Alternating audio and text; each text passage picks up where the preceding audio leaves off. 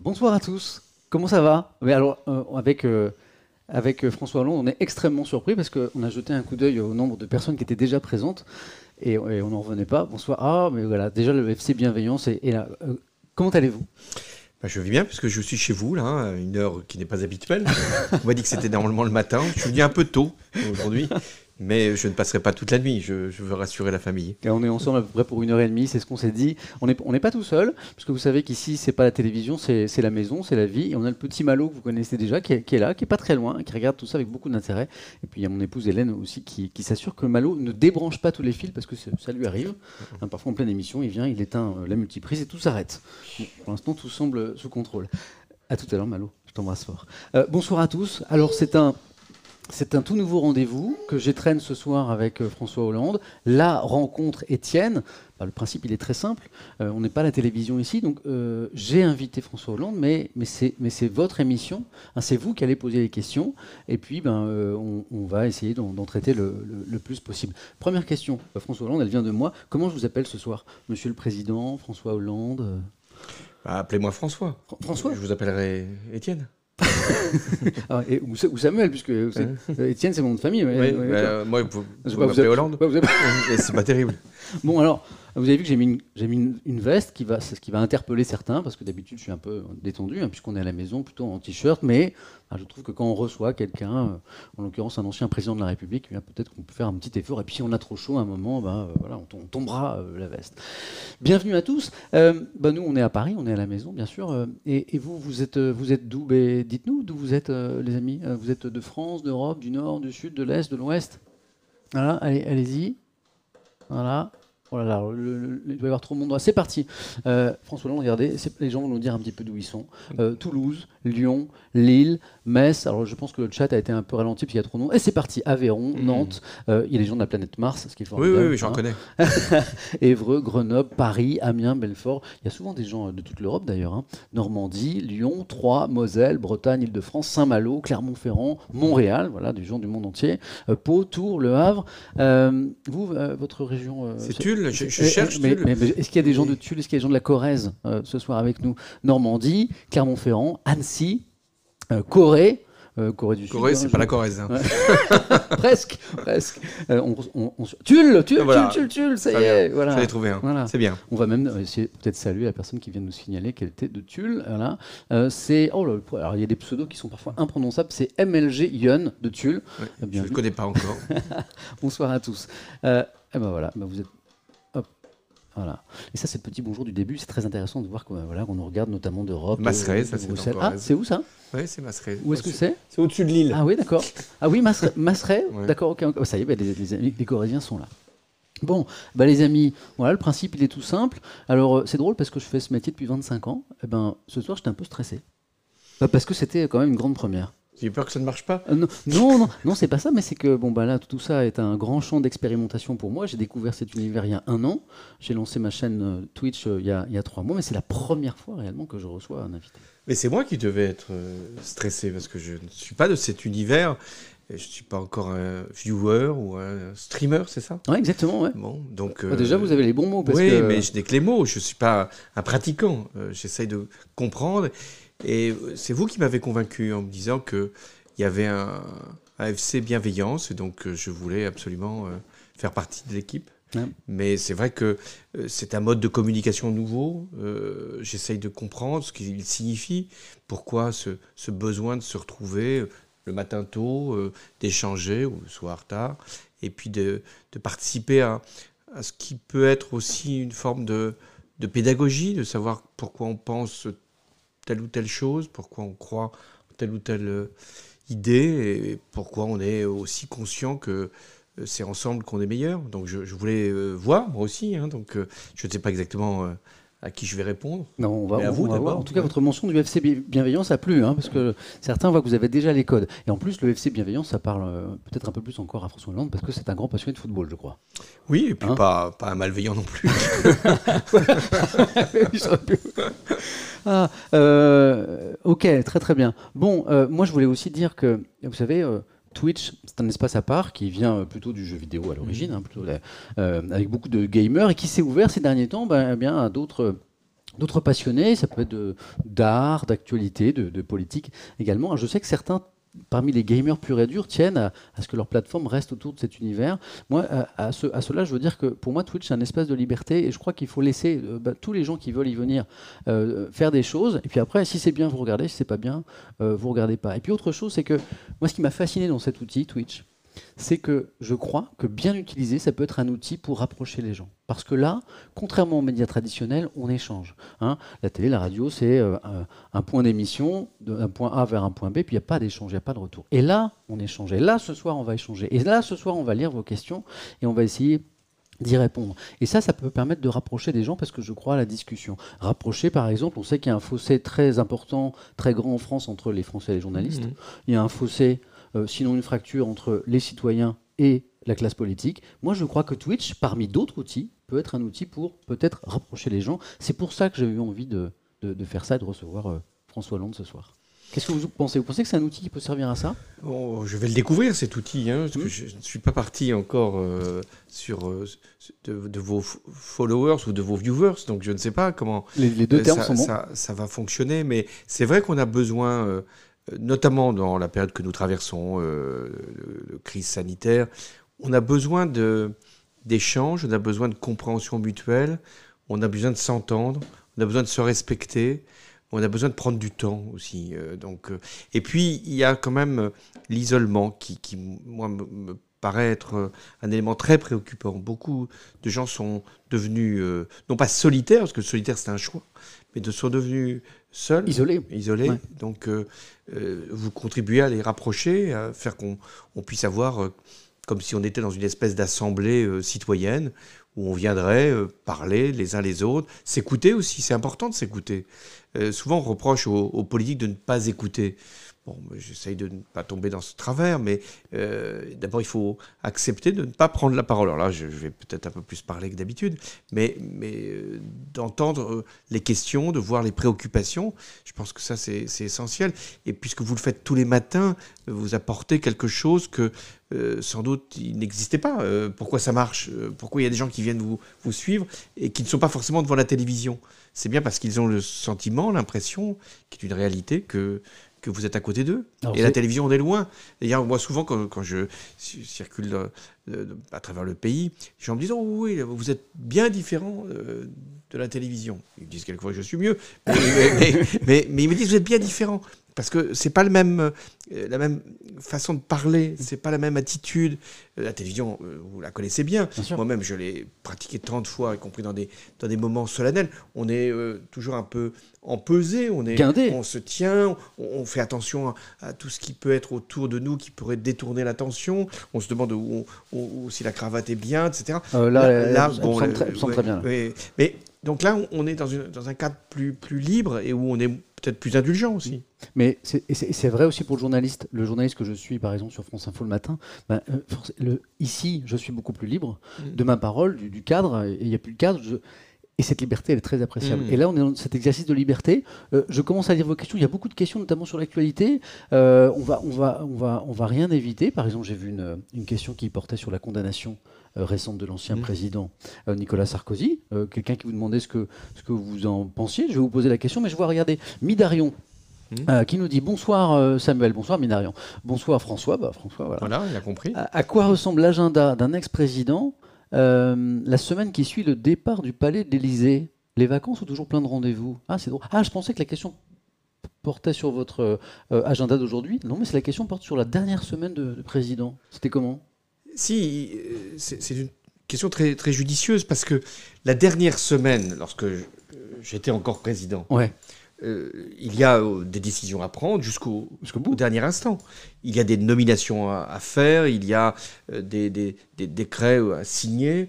Donc il y a une forme d'occupation jusqu'au moment où votre successeur arrive et puis et puis on, prépare, des, choses pour, lui, pour lui, aussi. Pour lui aussi la transition républicaine. pour que les dossiers soient à jour qu'il y ait une continuité de l'État. Mais la question c'est qu'est-ce qui se passe après? Ah quand je sors de l'Élysée une voiture euh, m'attend, je monte dans la voiture, je salue mon successeur, il me salue, euh, c'est forcément bref et ça ne doit pas, à mon avis, être euh, trop, trop lourd. Car c'est jamais facile de partir et c'est pas toujours simple d'arriver. Donc je, je, suis dans cette voiture et je n'ai pas d'agenda. je n'ai rien à faire. Ah, vous n'avez pas anticipé, vous avez pas J'avais l'idée de, de, partir loin de Paris, en se disant bon, ben, euh, je, vais, m'aérer un peu. Mais c'est pas si simple de partir. Puis bon, il faut savoir où on va habiter, euh, parce que au début de, l'Élysée, je, vivais euh, à mon domicile. C'était dans le 15e arrondissement de Paris, puis à Tulle.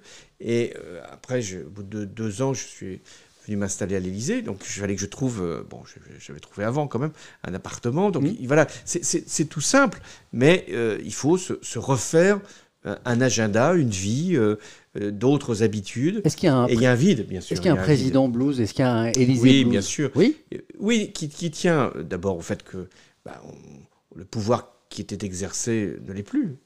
Une frustration aussi parce que très rapidement, on a toujours dans l'esprit qu'est-ce que j'aurais fait dans cette circonstance? Et puis enfin, passer d'un univers où on était pris de la première minute du lever jusqu'à la dernière minute du coucher, si je puis dire, euh, un agenda où vous n'avez rien. Qu'est-ce qui a marqué? Rien. Euh, qu'est-ce qu'il y a demain? Rien.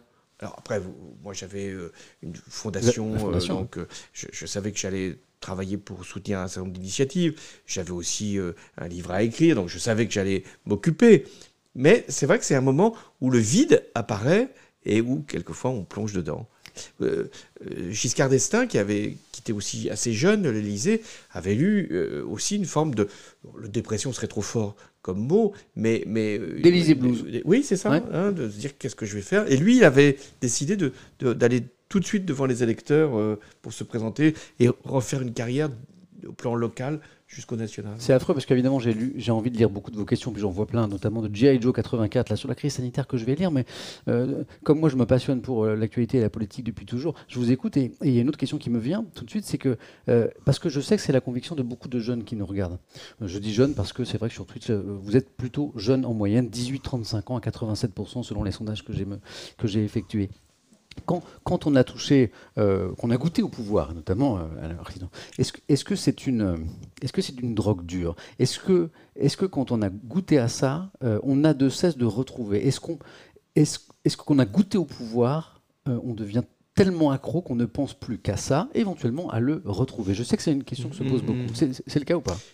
Si on entend le pouvoir par les palais occupés, euh, le prestige de la fonction, euh, les voyages, euh, le protocole.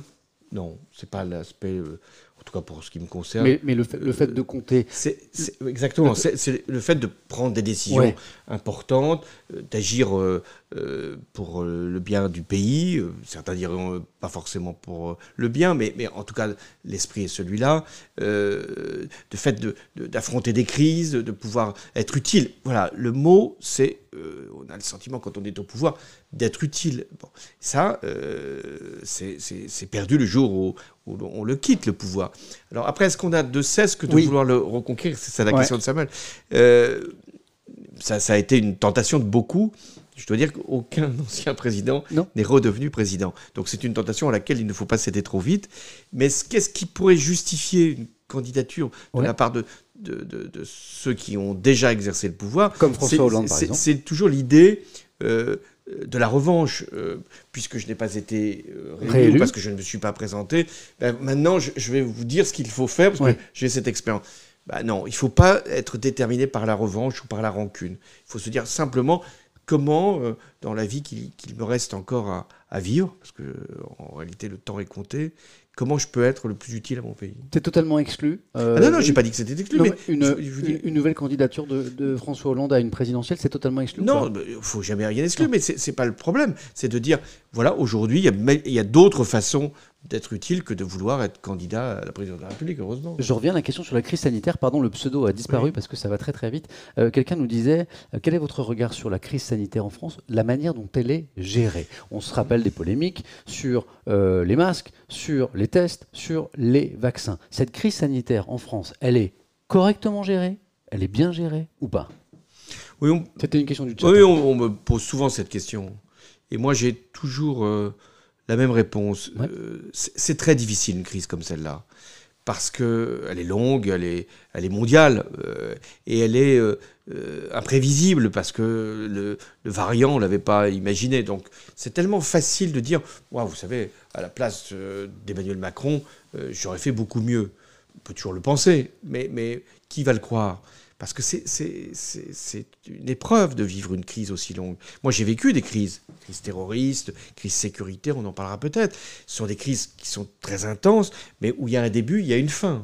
Bon, il y a un début, hélas, l'attentat, une fin, vous, vous euh, interpellez ou vous neutralisez les terroristes, puis vous essayez de conjurer la survenance d'autres attentats. Là, on est devant une crise sanitaire où effectivement, il y a toujours des erreurs, il y a eu des défauts d'anticipation, mais euh, je crois qu'on a besoin moins de polémiques, parce qu'on peut toujours en faire, que d'unité, entre se dire comment on s'en débarrasse de ce virus. Et si euh, bah voilà, on est tous arrivés à la même conclusion, euh, si on veut s'en débarrasser, faut vacciner, vacciner, vacciner, vacciner encore. C'est ça le, la, seule réponse. Et si on devait confiner, je vois les, amis du Pas-de-Calais qui sont aujourd'hui confinés, si c'est pour ne pas les vacciner, ça ne sert pas à grand-chose de, de, les, confiner. Donc ce qu'il faut, c'est mettre autant de vaccins que possible à la disposition du public. Moi-même, je ne suis pas vacciné puisque je n'ai pas l'âge, je ne suis pas euh, atteint d'une maladie euh, particulière. Donc euh, voilà, j'attends. Mais je trouve que pour beaucoup qui ont le, le droit de se faire vacciner et qui ne le sont pas, c'est très difficile, c'est très dur. Donc si on veut sortir de cette crise, si j'ai une remarque, bah, il faut mobiliser tous les moyens toutes les professions, euh, et certaines ne doivent pas être écartées, pour vacciner le plus de monde possible. Là, on sent que si vous avez des critiques à faire sur la gestion de la crise sanitaire par l'actuel exécutif, en fait, cette critique, vous la retenez parce que vous, nous dites c'est c'est pas le moment. Euh, c'est ça? Oui, c'est pas le moment parce que c'est tellement facile.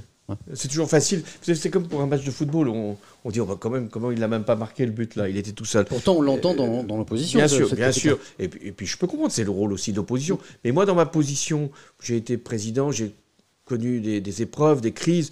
Je ne veux pas me mettre dans la position trop, trop simple de dire, euh, voilà, il aurait fallu faire davantage. Bien sûr que si, si ça n'avait tenu qu'à moi, dans cette responsabilité, j'aurais confié beaucoup plus de euh, décisions à prendre aux maires des villes. Parce que c'est pas la même chose d'être maire dans une ville euh, importante, une métropole, euh, où il y a des règles de transport, qui, qui, qui des temps de transport qui sont que des plus petites communes, où on peut laisser les, les, cinémas ouverts dans des communes où il n'y a pas grand monde qui, qui va au cinéma. Donc tout ça m'a paru extrêmement centralisé, extrêmement général comme prise de, de, position et pas assez de souplesse et de flexibilité. Une fois que j'ai dit ça, ça reste très compliqué parce que si on a, comme en ce moment en Ile-de-France, euh, les chiffres sont assez inquiétants, une poussée de, de, l'épidémie et des, lits euh, qui commencent à être saturés, bah, vous savez, ça ne va pas être si facile d'éviter des mesures plus restrictives.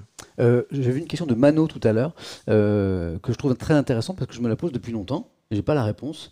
Pourquoi n'avez-vous pas décidé de siéger au Conseil constitutionnel, mmh. alors que, qu'en tant qu'ancien président, vous avez votre, votre siège de, de, mmh. droit? Alors moi, ça m'a surpris, parce que je suis sûr que vous êtes passionné de, questions euh, constitutionnelles, hein, c'est très important.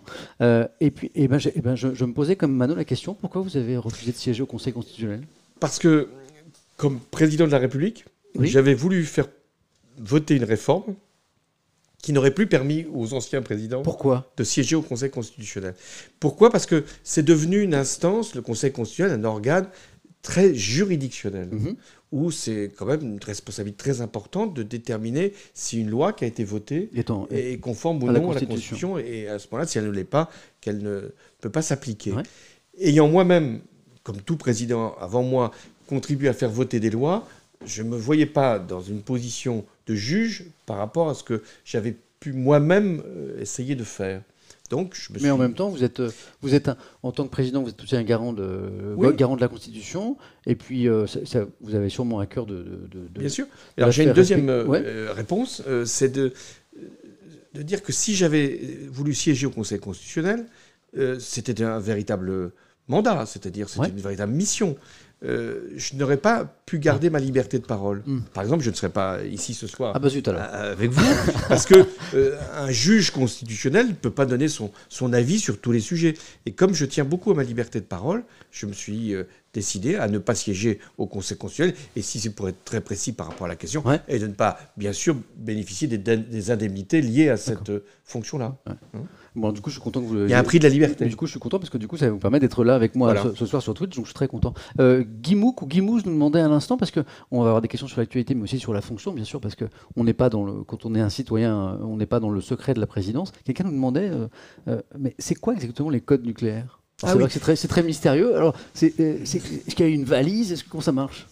Alors, bah, ça tombe bien, parce que j'essaie d'expliquer ça aux, Ah, enfants. oh, ok. Parce que j'ai fait. euh, Alors, il y a un grand enfant qui aimerait voilà, savoir j'ai- aussi. c'est j'ai moi. j'ai fait un, un livre sur la République Ouais. euh, à destination des, des- des enfants et de leurs parents. Et euh, j'explique. Voilà, euh, c'était c'est Dick Guimouk qui nous posait la question. J'explique que lorsque un président transmet ses pouvoirs à son successeur, il ne lui transmet pas les codes nucléaires. Comme Non. souvent on dit, vous savez, il- Oui. il- le président arrive, le nouveau, Oui. il, il va échanger les codes nucléaires avec son prédécesseur. Oui, on dit ça, on Bah dit non. ça. C'est- c'est- Non. C'est pas le cas. Euh, Non, euh, c'est-à-dire que on n'est pas là en train de dire passe-moi ton portable et, je, je vais donner, les, je vais donner les, les- les codes. Ça ne se passe pas comme ça, et heureusement. Il y a toute une procédure pour engager, vous imaginez bien, le feu nucléaire, pour décider d'armes de destruction aussi massives. Il y a tout un protocole qui fait que ça ne se résume pas dans un code dont le président aurait le secret dans sa poche et qu'il l'égarerait peut-être en changeant de costume. Non. Donc ça, ça Pas marche comme pas ça. comme ça. De la même manière, certains m'ont posé la question, mais est-ce qu'il n'y a pas une mallette où- où- qui transmet, euh, justement, qui, qui, qui Oui, contient la- le- la fameuse- la transmission, fameuse- la fameuse valise, mallette? bien sûr, Eh non, il n'y a pas de mallette qui transmet euh, Non. Et, et qui transporte les codes nucléaires. Donc inutile d'aller euh, voler la mallette de, du président ou de son aide de camp, elle n'existe pas. Bon, bah, bah, voilà, vous avez vos réponses. Euh, bah, du coup, je je suis un peu surpris parce que moi aussi, je pensais qu'il y avait code, je pensais qu'il y avait mallette. Alors, il y a beaucoup de commentaires très sympas aussi parce que vous savez qu'Internet, c'est un grand espace de liberté, puis parfois, il est pollué. Hein, on l'a vu récemment, ce qu'on appelle euh, le- les trolls notamment, et on l'a vu d'ailleurs sur, chez des confrères récemment, avec un espace de chat qui était euh, pas très joli, joli. Et là, bah, certains euh, trouvent ça formidable. Well commentaire à l'instant. Euh, c'est là, salut. Euh, réussir à faire un chat sans trop de trolls, c'est fou.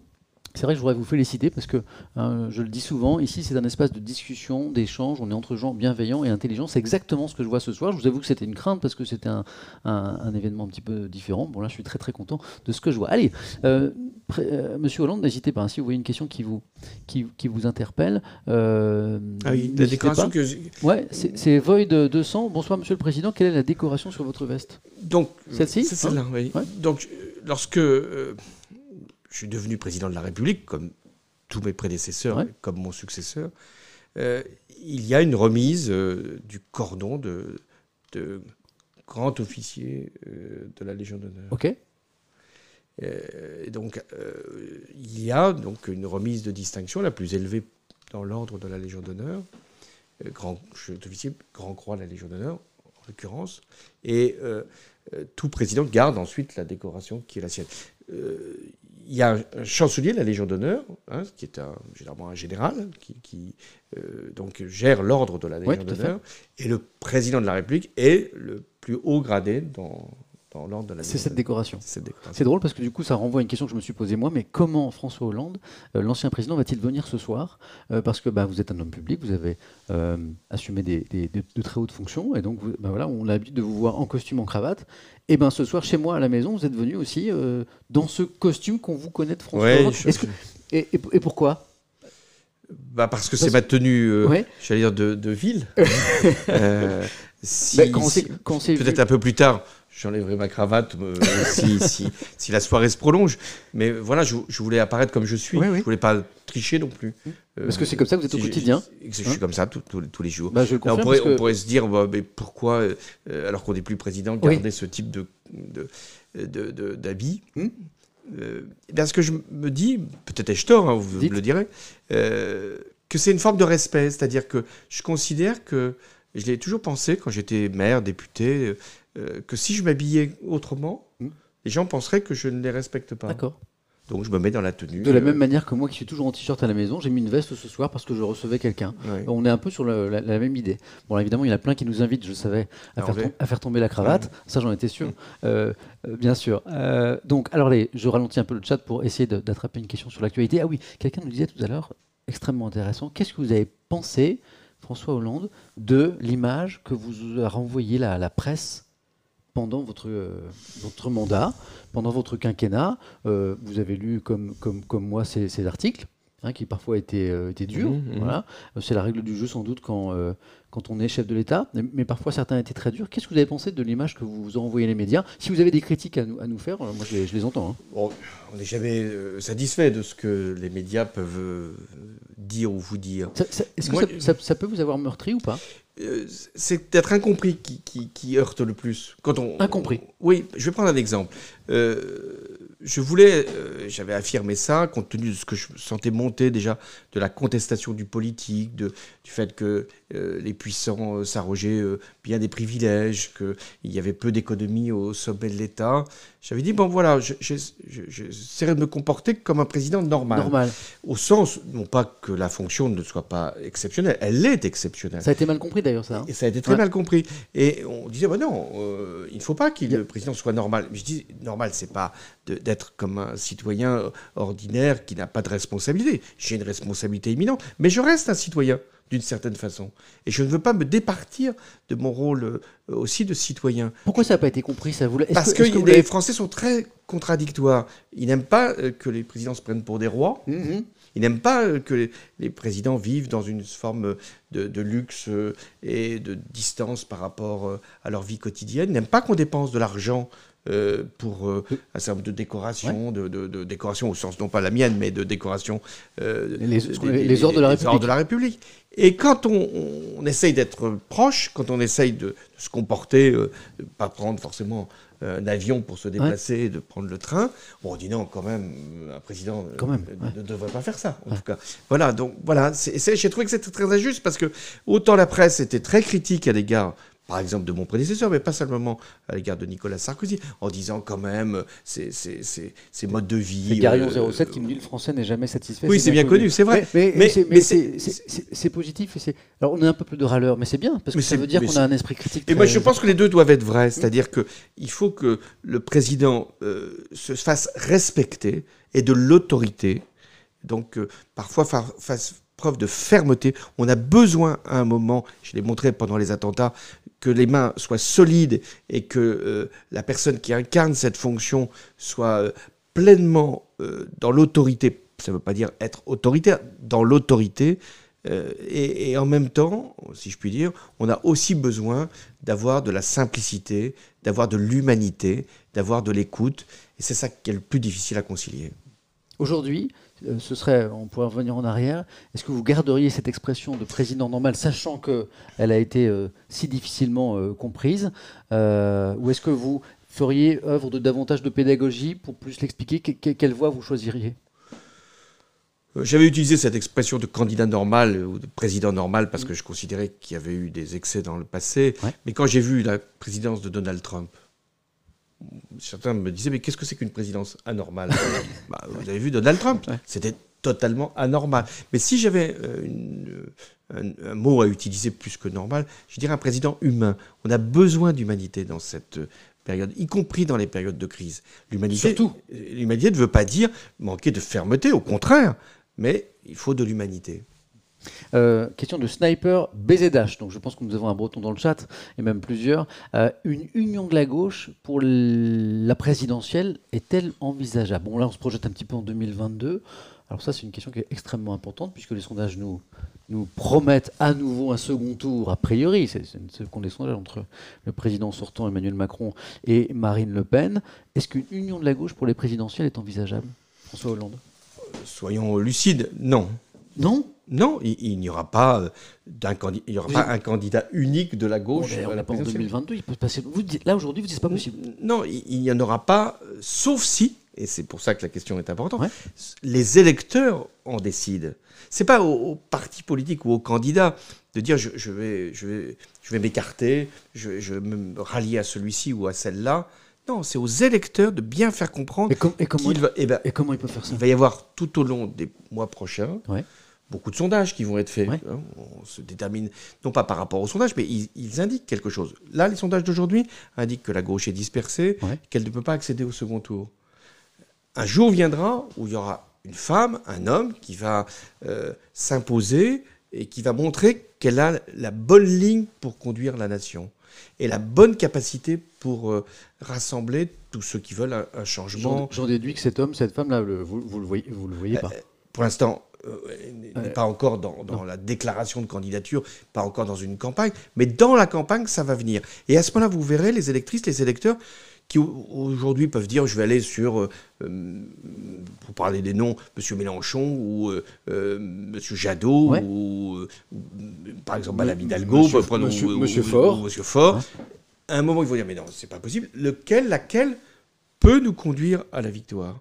Et c'est toujours l'exemple que je prends de François Mitterrand en 1981. Là, c'est le programme commun, c'est un acte volontariste. Oui, mais c'était une union de la gauche qui s'était fracturée. Le Parti communiste avait présenté un candidat, c'était Georges Marchais, euh, et François Mitterrand euh, avait considéré qu'il devait être candidat. Personne ne savait qui allait l'emporter au premier tour. Il y avait même un risque de ne pas être au, au second tour déjà. Et puis finalement, c'est autour de François Mitterrand que ça s'est fait. Et il est arrivé en tête du premier tour, puis ensuite il a rassemblé toute la gauche au second tour. Mais moi-même, j'ai été candidat en 2012. Il y avait une candidature écologiste, c'était Madame Eva Joly. Il y avait un candidat euh, euh, communiste. Il y avait euh, un candidat aussi Mélenchon. Donc il y avait déjà beaucoup de candidats. Et ça n'a pas pour autant empêché ma victoire. C'est drôle, vous parliez tout à l'heure de, je lisais un commentaire à l'instant de, la perception de, l'image euh, dans la mmh. fonction et puis de qui on est vraiment. Et quand vous allez sur le terrain, vous avez l'impression que les gens vous découvrent. Quelqu'un disait, euh, pardon, le pseudo est allé trop vite, j'ai pas pu le lire, mais euh, je, ne vous ai pas apprécié pendant le, votre mandat, mais là, j'ai l'impression de vous découvrir et je vous aime bien. C'était un commentaire. bon. Souvent, on est assez indulgent avec les anciens présidents et assez dur pendant qu'ils sont en fonction. Mais ça, c'est la vie. et puis c'est sain. Et puis c'est sain parce que c'est l'exigence démocratique, peut-être. Euh, alors, j'essaie de remonter un petit peu les questions, ça va une vitesse folle ce soir. Vous êtes plus de 60 000, ce qui est, alors, ce qui est quand même ce qui est, ce qui est, énorme. Euh, alors, euh, ok, il y a des commentaires sur ce qu'on vient de dire sur notamment Mitterrand. j'essaie de trouver une question qui nous changerait un petit peu de, thématique. N'hésitez pas, François Hollande, hein, si vous voyez une question dans le chat, parce que c'est ça hein, qui, vous intéresse, n'hésitez pas à vous en saisir. ok. Ok. On prend le temps, il s'agit de prendre les. Euh, évidemment qu'on ne peut pas prendre toutes les questions, donc on va en prendre quelques-unes. Vous envoyez une? Oui, j'en vois une. Dites. Euh, quel est votre plus grand regret Oui, je l'ai vu, vu, cette question. ah oui, c'est intéressant. Ouais. Alors, on pourrait dire mon plus grand regret, c'est de ne pas m'être représenté d'une certaine façon. Là, aujourd'hui, vous dites Oui, parce que je quand j'ai pris cette décision, je l'ai beaucoup réfléchi et il y avait des raisons de la prendre. Mais je l'ai prise trop tôt. Euh, je l'ai prise au, début du mois de décembre 2016. Et après Et toute la situation politique n'était pas encore décantée. Et puis, c'est pas tout. Euh, après, il y a les chiffres du chômage qui se sont améliorés. Il y a, euh, la candidature de Fillon qui s'est effondrée. Bon. Mais voilà. Mais quand on a des regrets comme celui-là, il bah, faut absolument bon, les évoquer, mais enfin les laisser très loin de. Aujourd'hui, vous regrettez d'avoir. Après, il y a, qu'il y a des décisions qui sont pour les Français que j'ai ah bah parce que c'est celle-là. Le, reste, c'est uniquement par rapport à moi-même. Oui, j'ai regretté par exemple, alors que cette loi, je la considérais comme plutôt euh, bonne et elle a suscité beaucoup de critiques, des manifestations, et, c'est très douloureux d'avoir des manifestations contre un texte que, j'ai préparé. C'est la loi El Khomri, que je trouvais euh, euh, pas assez bien préparé au sens. La loi, El Khomri, c'était pour euh, permettre aux, entreprises d'avoir plus de souplesse et aux salariés d'avoir plus de, de garanties pour leur emploi. C'est là qu'on a d'ailleurs euh, introduit des, réformes importantes, comme la garantie jeune dont on parle beaucoup, euh, comme euh, l'amélioration de la discussion, du dialogue social dans l'entreprise. Mais ça a, été, ça a été mal compris, donc ça a été un moment difficile. J'avais aussi, après les attentats, pensé qu'on pouvait rassembler les Français autour d'une mesure qui, qui était demandé par la droite euh, depuis longtemps. Et je voulais faire un geste en disant, oui, on va tous se retrouver sur la déchéance de nationalité des criminels terroristes. On pouvait déjà faire des déchéances de nationalité pour les naturaliser depuis peu. Et là, il s'agissait de prévoir une déchéance de la nationalité pour des criminels terroristes qui avaient été euh, euh, considérés comme français à, la naissance, en même temps qu'ils avaient gardé leur nationalité liée à leurs parents. Euh, là aussi, c'était une mesure qui devait rassembler. Elle a divisé, donc, je, l'ai retirée. Elle a fracturé la majorité, elle a fracturé, Voilà, donc ça, c'était pas sans doute pas souhaitable. C'était aucun aucun dans le chat qui nous disait à l'instant, Monsieur Hollande, un président a-t-il des regrets, des doutes? On vient d'en parler. Euh, euh, question. Pensez-vous que la Ve République, alors moi c'est une question que je me pose aussi, a atteint ses limites, comme le disent certains politiques, qu'il faut basculer vers une Sixième République? Moi je fais le constat, et vous aussi sans doute, que la fracture va grandissant. Entre les Français et la politique. Moi qui suis passionné de la chose, euh, je, voilà, je, suis assez, euh, assez mari de voir tous ces commentaires et, de, plus en plus de gens qui se désintéressent de la politique. Est-ce qu'il est n'y a pas des institutions à, réinventer pour euh, réconcilier les Français avec la politique? Est-ce que la Ve République, qui à un moment a eu un génie, mmh. hein, c'est le génie de la Ve, notamment de créer une stabilité mmh. politique après la Troisième et la Quatrième République, est-ce que est-ce qu'elle n'a pas fait son temps? Est-ce qu'il ne faut pas la transformer, voire euh, carrément faire autre chose C'est la question qui nous est posée. Alors, beaucoup parlent de sixième République sans euh, très bien dire ce qu'ils y mettent dans la sixième République. Certains disent bah, il faut ah bah supprimer le, président de la République euh, élu au suffrage universel. Il faut revenir à la quatrième République, lorsque c'était le Parlement qui avait le rôle majeur. Après, sixième République, ça peut vouloir dire plein de choses. Voilà, exactement. D'accord, ça c'est une pistes. C'est une formule. Donc ça, c'est une des pistes. Ça, je ne crois pas du tout souhaitable de revenir sur ce que euh, les Français euh, considèrent comme important, comme droit qui leur a été euh, accordé, d'élire leur président de la République. Donc je suis pour qu'on continue d'élire le chef de l'État au suffrage universel direct. C'est l'élection qui nous mobilise le plus. En revanche, je vois bien le problème, celui que vous avez évoqué, c'est-à-dire de distance de plus en plus grande des citoyens. Très préoccupant. Très préoccupant. Abstention, Abstention contestation, euh, mouvement dans la rue, euh, et puis euh, éloignement par rapport aux enjeux. Qu'est-ce qu'il faut faire?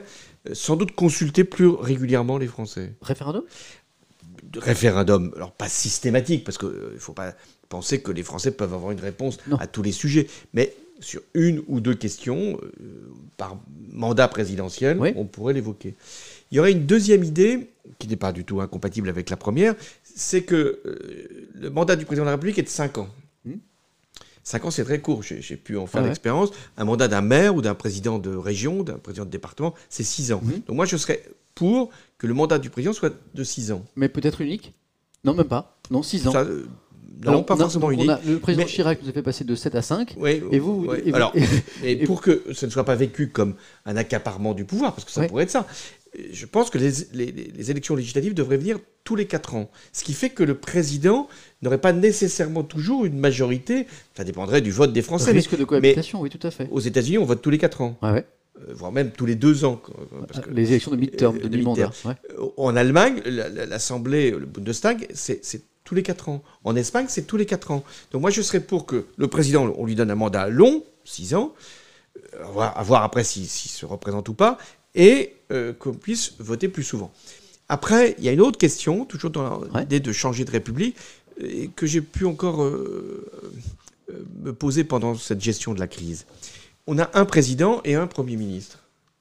Et à un moment, on se pose la question, mais finalement, à quoi ça sert d'avoir un Premier ministre si on a un président. a souvent l'impression qu'il sert de fusible. Euh, oui, hein euh, ou de fusible ou de concurrent. Donc les deux, dans les deux cas, c'est pas c'est pas forcément souhaitable. Qu'est-ce qu'on peut faire? Et en fait, vous, savez, dans, je l'ai pratiqué, c'est des institutions de la Ve République, mhm. c'est le Premier ministre qui a beaucoup de pouvoir, contrairement à ce qu'on imagine. C'est vers lui que convergent un certain nombre d'informations. Mhm. C'est lui qui fait les arbitrages principaux. C'est lui qui fait tourner la machine euh, administrative et gouvernementale. Donc moi, mon idée, ça serait de dire euh, bon, supprimons le, Premier ministre, mais faisons du président le seul chef de l'exécutif. Alors certains diraient, oui, alors là, ça va être une présidentialisation du régime. Un euh, système un peu euh, à l'américaine. l'américaine. Alors je dis oui, mais ça doit être en contrepartie d'un grand pouvoir donné au Parlement. Et en France, un des problèmes que l'on a, c'est que le Parlement n'a pas assez de pouvoir, ne fait pas suffisamment de contrôle de l'activité de l'exécutif. Et vous avez vu aux États-Unis comment le Congrès américain, et ça a été un des problèmes que Trump a rencontré, que peut-être Biden va rencontrer, c'est que le, Parlement, on ne lui fait pas voter ce, que l'exécutif a décidé. Il a son propre pouvoir, sa propre légitimité. Donc si on donne plus de pouvoir aux citoyens, si on renforce les, droits du Parlement et si on simplifie le travail de l'exécutif, eh bien euh, ensuite, je pense qu'on respirera mieux. On peut même aller encore plus loin en décentralisant vers les maires euh, davantage de compétences et de responsabilités. On a des pistes pour, euh, pour redynamiser le débat démocratique en France. Et voilà, réduire, cette fracture. Réduire cette fracture. Alors, c'est pas simplement avec des réformes institutionnelles qu'on va y arriver, parce que ce que les Français attendent, c'est aussi qu'on se préoccupe davantage d'eux, de leur qualité de vie, de, de leurs moyens de survie, pour beaucoup. là, c'est le projet, projet, politique, c'est pas le projet pas le cadre. constitutionnel. Euh, parlons un petit peu de tout ça, de Twitch, puisque euh, là, on parle beaucoup de politique, c'est normal. Euh, mais je vois par exemple Link 3510 qui nous demande est-ce que M. François Hollande connaît les événements caritatifs organisés sur Twitch, The Event, Speedon, qui s'est déroulé ce week-end Alors, je ne sais pas si vous, êtes au courant de, de, ça. En fait, ce sont des événements caritatifs. Mmh. The Event, par exemple, qui a recueilli plus de 5 millions d'euros euh, en faveur d'Amnesty International. Donc, ce mhm. sont des streamers qui se mettent dans une pièce pendant 3 jours. Ils streament, ils font leur programme habituel, euh, quasiment 24 heures sur 24. Et en fait, tous les dons euh, qu'ils collectent, c'est pour une ONG. Là, par exemple, le Spidon, c'était là ce, week-end. et eh bien, c'était pour Médecins du Monde. Donc, il y a ça. Et, ce qui est intéressant dans la question de Link 3510, c'est est-ce que est-ce qu'une communauté unie peut changer les choses? Et au-delà, est-ce que vous pensez que cette révolution numérique des nouveaux écrans, de Twitch, etc., est-ce est que ça peut être des outils, comme je le disais un petit peu au début de notre échange, ça peut être des outils pour aussi revivifier euh, l'échange démocratique, la, relation entre le citoyen et le pouvoir? Est-ce que vous pensez qu'on peut se servir de tout ça, comme on est en train de le faire là, pour commencer à raccommoder un peu les choses Oui, euh, sur, Twitch, il y a à la fois ces, levées de fonds, là, ces, appels à la contribution de chacun pour des événements caritatifs. Il y a aussi les pétitions qui, jouent un rôle très important. Il y, a, une association qui essaye de, faire vivre ces pétitions, de, faire aboutir leur, leur, démarche. Donc moi, je trouve ça tout à fait euh, souhaitable, à la condition qu'on ne reste pas dans l'entre-nous. C'est-à-dire que finalement, Dites. Ce ne soit pas simplement ceux qui sont pour tel événement qui regardent la levée de fonds de cet événement-là. C'est le mot communauté qui vous a un petit peu. Oui, oui, euh, non, c'est qu'on aille voir ailleurs. C'est qu'on on essaie de partager. Euh, s'il y a une pétition sur un sujet, par exemple le, droit des femmes, ou eh bien qu'on voit aussi ailleurs d'autres pétitions sur euh, euh, le contrôle de l'alimentation, sur même la place des animaux. Euh. donc qu'on ne soit pas simplement dans sa communauté, qu'on soit peut-être plus curieux. Et c'est ça qui manque quelquefois, la curiosité. C'est drôle parce qu'ici, il y a un symbole dans mes streams qui est, qui est celui. C'est exactement ce que vous dites. J'ai toujours une fenêtre derrière moi. Je sais pas si dans tous mes streams. Pourquoi Alors, vous savez, c'est un petit peu. Euh, quand j'ai commencé à le faire, les gens me disaient Mais non, Samuel, il faut pas qu'il y ait une fenêtre derrière toi parce que du coup, on voit où tu habites, on peut te localiser. C'est des vraies inquiétudes. Les gens sont très gentils. Mais moi, pour, la, pour moi, la fenêtre, c'est un symbole d'ouverture vers le monde. Donc, on échange là. On échange, on fait des choses. On est parfois euh, communautaire. On est un groupe. On est très content d'être ensemble. Mais l'intérêt et l'important, c'est après d'essayer d'aller voir le monde et de le changer après nos échanges. Donc il y a ce petit symbole de là. Ah, oh intéressant, Monsieur Nebo. Alors ça, on me le dit souvent, dès que je parle de justement de, tenter de revivifier un petit peu le débat démocratique en France. Alors il y a, quelque chose qu'on reproche beaucoup aux politiques, c'est de dire mais commencez par comptabiliser le vote blanc. Alors ça, je sais que beaucoup vont être contents qu'on pose la question, Monsieur Nebo, pourquoi ne pas comptabiliser le vote blanc? Ça, c'est une question qui revient très souvent. Oui, euh, chacun connaît euh, le fonctionnement de notre euh, hmm. démocratie et notre système électoral. Donc on, contient, on ne prend en compte que les exprimés. Oui. Et, donc quand on annonce les résultats, on ne donne que les, les, voix ou les pourcentages par rapport aux exprimés. Alors qu'en fait, c'est par rapport aux inscrits qu'on devrait se déterminer. Et il y a des inscrits qui ne viennent pas voter, donc mhm. ça c'est ce qu'on appelle l'abstention. Et puis il y a des personnes qui sont euh, inscrites sur les listes électorales, qui viennent voter et qui ne se trompent pas. On dit leur vote est nul. Non, c'est faux. Leur vote n'est pas nul. Euh, il ne compte pas, mais il est, il, est exprimé. Il, exprime quelque chose. Et ça, ça, donc, ça met les, gens très en colère. voilà, donc il faut reconnaître le vote blanc et nul pour ce qu'il est, c'est-à-dire un vote exprimé. Alors, quelle est la, seule réserve que l'on peut avoir, euh, que je vais évoquer? C'est qu'à ce moment-là, par exemple, prenons une élection présidentielle. Euh, moi, j'ai été, par exemple, élu 52 contre 48 à Nicolas Sarkozy.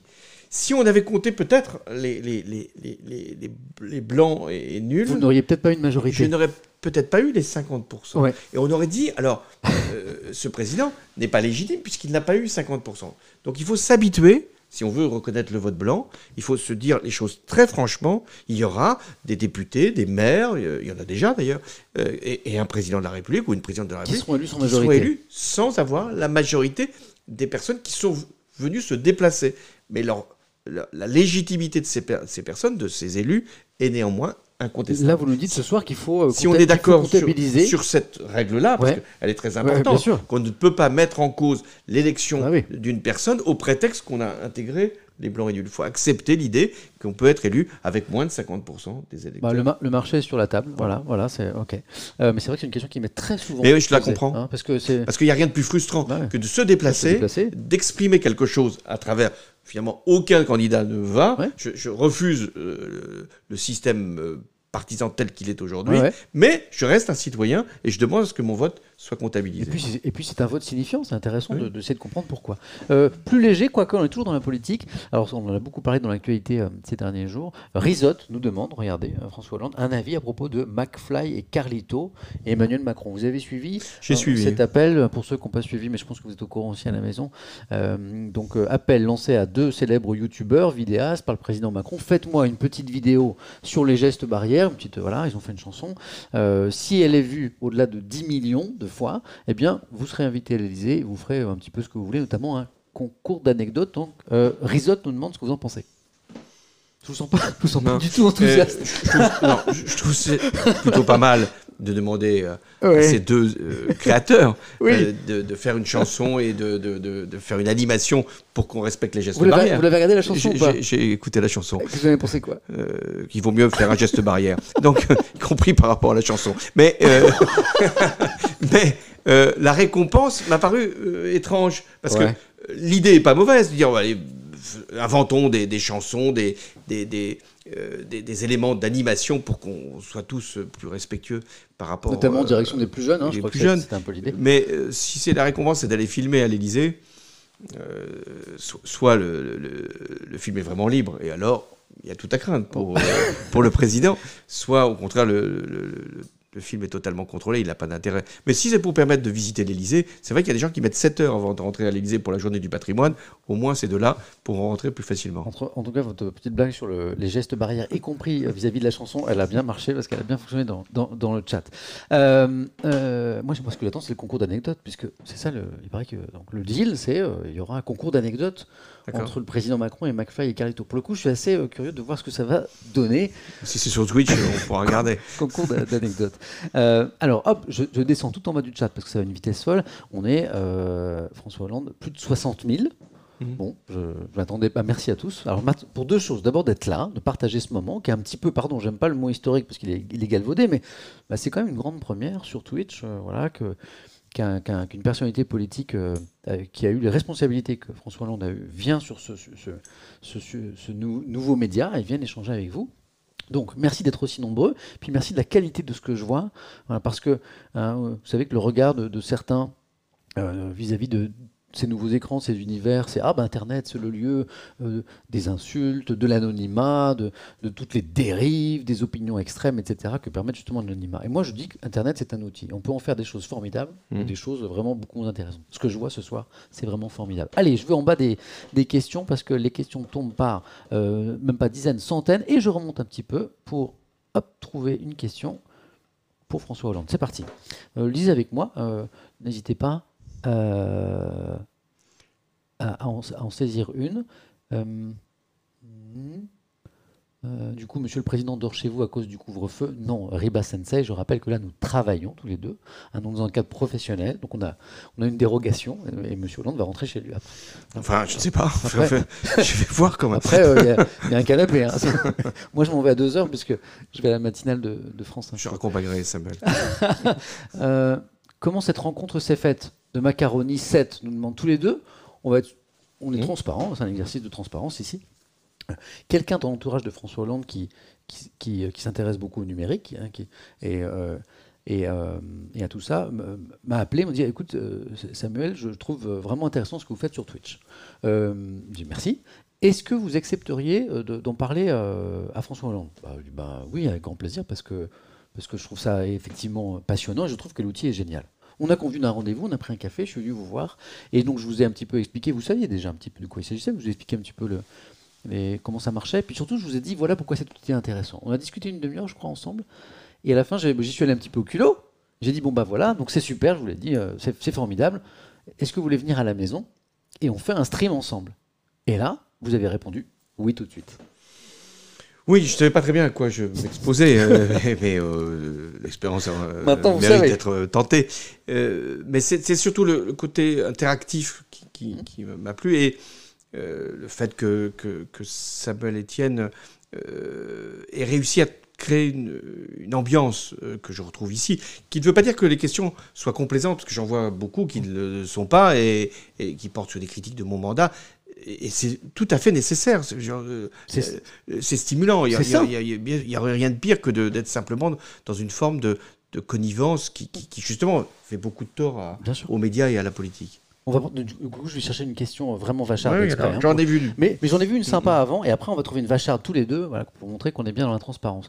Euh, ça, c'est un peu notre... Parce qu'il n'y a pas que la politique dans la vie, heureusement, de temps en temps, il faut un petit peu s'aérer la tête. Et ça, c'est très présent dans notre quotidien depuis quelques temps. Euh, Nosferatu, je valide le pseudo. Alors, parfois, j'ai un petit peu de musique et des effets, donc j'applaudis. Voilà. Regardez-vous des séries.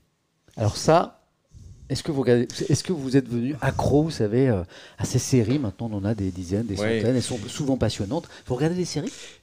Ça m'est difficile parce que, euh, ah. non pas que je sois euh, pris par un agenda, on en a parlé tout à l'heure, très intense, mais la série suppose quand même de, suivre de nombreux épisodes alors je commence des séries, mais je les finis pas toutes. Mais euh, là, j'ai fait une pas, série. Pas, manque de temps, vous. Oui, pas manque de temps, euh, voilà. Et donc j'ai suivi une série euh, euh, thérapie sur Arte, qui fait beaucoup de bien. Parce que en réalité, ai parlé. Beaucoup, de gens ne vont pas voir un thérapeute. C'est compliqué d'aller voir un thérapeute. on aurait pu me poser la question est-ce que, comme président de la République, vous avez été consulté un thérapeute? Oui. non. Mais, la question aurait été légitime. On, hésite quand même beaucoup en se disant mais je suis pas malade, il n'y a pas de raison que je consulte un thérapeute.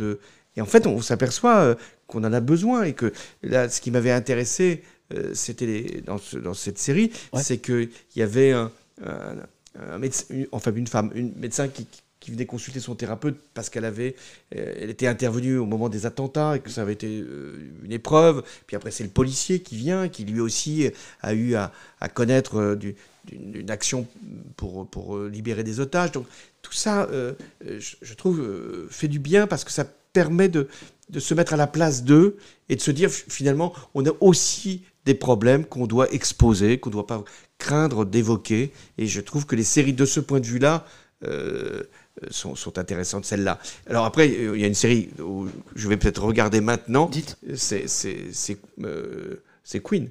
Ah oui, euh, sur la famille royale britannique. Royale britannique, compte tenu de l'actualité. Ah ouais. Vous, suivez un petit peu les, déchirements bah, de, la famille royale britannique avec le, Ce que je n'ai pas compris, euh, c'est pas du tout ce qui, ce qui, a été dit par le, par, par euh, le prince Harry et, sa femme.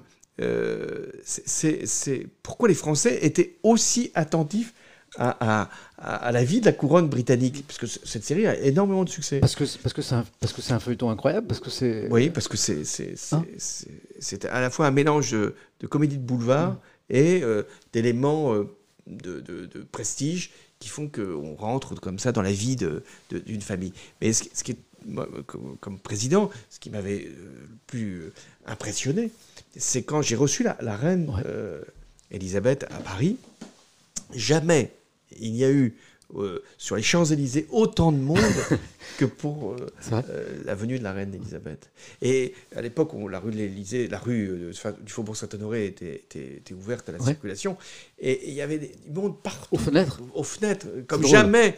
même pour mon arrivée à l'Élysée, même pour ma sortie, je n'avais pas eu autant de monde aux fenêtres. Vous savez ce qu'on dit de la... une espèce de passion pour... Vous savez ce qu'on dit de la Ve République C'est que la Ve République a créé un roi, un roi républicain, parce que finalement, ben, nous, on a décapité le nôtre, contrairement à d'autres traditions comme euh, la monarchie euh, républicaine ou euh, parlementaire, En, Grande-Bretagne. Donc la Cinquième République, ça a été une façon de recréer un roi, mais élu, dont on peut. Il faut éviter les rois et les reines en République. on, s'est dit avec Emmanuel. J'allais dire Emmanuel Macron, c'est un lapsus intéressant, mais compréhensible puisque vous avez occupé la même fonction. Qu'on allait chercher une question bien facharde, voilà, puisque on n'est là pas pour. J'en ai vu une. Alors, ah, qui disait quoi? Qui disait alors vous avez fait le discours du Bourget, je, lisais ça, hein. vous avez fait le discours du Bourget et ça ne vous a pas empêché, vous qui aviez critiqué la finance, de prendre des mesures qui étaient favorables euh, aux entreprises. Eh bien oui, je, dis c'est vrai. Euh, euh, le discours du Bourget c'était pour dénoncer Euh, je le relis souvent ce discours, et si, vous avez du temps à perdre entre deux séries, lisez le discours. Euh, c'était pour dénoncer la finance spéculative, celle qui détruisait de, l'emploi, mmh. qui, qui mettait des, usines en, faillite, tout simplement pour en tirer quelques profits. Ça, c'est celle qui ne pense qu'aux dividendes. Voilà, hein. celle qui, qui, qui, préfère même utiliser la crise pour, pour obtenir des avantages. On la voit d'ailleurs, y compris dans cette crise sanitaire, euh, agir, cette finance-là. Mais je ne mettais pas en cause des entreprises. On a besoin des entreprises. S'il n'y a pas d'entreprise, il n'y a pas d'emploi. Donc, euh, j'étais président dans une période où il y avait une grave euh, crise économique, financière, où le taux de chômage était très élevé. Moi, ce qui m'importait, c'était de créer de l'emploi. Mais je comprends la question en disant, alors donc, vous, vous, êtes contre la finance, mais vous êtes quand même pour que les entreprises euh, soient aidées. Bah oui, euh, c'est là toute la difficulté de la, la, gestion d'un pays. Il faut lutter contre les excès d'une finance, mais il faut quand même permettre aux entreprises de créer de l'emploi. Je ne regrette pas de ce point de vue-là ce que j'ai fait. Mais du coup, vous avez pris des mesures pour lutter contre les, dérives de la Oui, bien sûr. Euh, on a lutté contre la fraude fiscale. On a euh, créé une taxe euh, sur les opérations financières. On a fait une loi sur les banques pour effectivement éviter qu'elles ne spéculent sur des produits faciles. Voilà. mais on n'est pas au bout. Il, faut aller plus loin parce il faut aller beaucoup plus loin. Il y a qui dit vous n'avez pas fait grand chose contre elle non plus. Voilà, il faut aller. Mais oui, oui, mais j'entends. Il faut aller plus loin, mais on ne peut pas le faire seul. Et là, j'avais quand même un partenaire euh, qui était utile, qui était Barack Obama. Et je pense qu'avec les Américains, parce qu'il faut le faire avec les Américains, on ne peut pas faire tout seul, euh, même en Europe. Par exemple, on parle beaucoup des GAFA en ce moment. Ouais. qu'on utilise néanmoins. mais, vous savez, c'est les gens de l'Internet. Mais, mais, si on veut taxer davantage, et il le faut, les GAFA, on a besoin de le faire à, une échelle qui soit large. Là, c'est à minima au niveau de l'Union européenne. C'est très, très, à minima. Il y a des pays comme l'Irlande, comme le Luxembourg, qui profitent beaucoup de ces euh, fiscalités dérogatoires. Quels sont, euh, Farming Rome, là on, rentre un petit peu dans le quotidien du président de la République que vous avez été. Regardez, quelles sont les choses qui peuvent être lassantes à la longue dans la fonction de président? Est-ce qu'il y a des trucs, à un moment, vous disiez, mais alors ça, c'est vraiment le truc dans la fonction, euh, j'en ai marre Oui, ce qui était très lassant, mais c'était inévitable. C'est quoi? Voilà peut-être deux fois par semaine ou trois fois par semaine, je recevais euh, un chef de gouvernement européen, un président euh, venu d'Afrique ou d'Asie, euh, une personnalité internationale. Donc, l'huissier m'appelait en me disant la voiture du visiteur est, est en vue. Il, il, va arriver dans cinq minutes. Donc, je descendais sur le perron de l'Élysée. Vous savez, c'est ce qu'on voit à la télévision. La, la, porte de l'Élysée, il y a un perron, et j'étais là. Et j'attendais pendant 3, 4, 5 minutes que le visiteur arrive pour lui rendre la politesse. Et il y avait généralement une musique euh, de la garde républicaine et plein de photographes. Et donc pendant 4-5 minutes, j'étais là, euh, sur, mon, sur mon perron, ne sachant pas très bien où mettre mes mains, tout ce que je devais faire.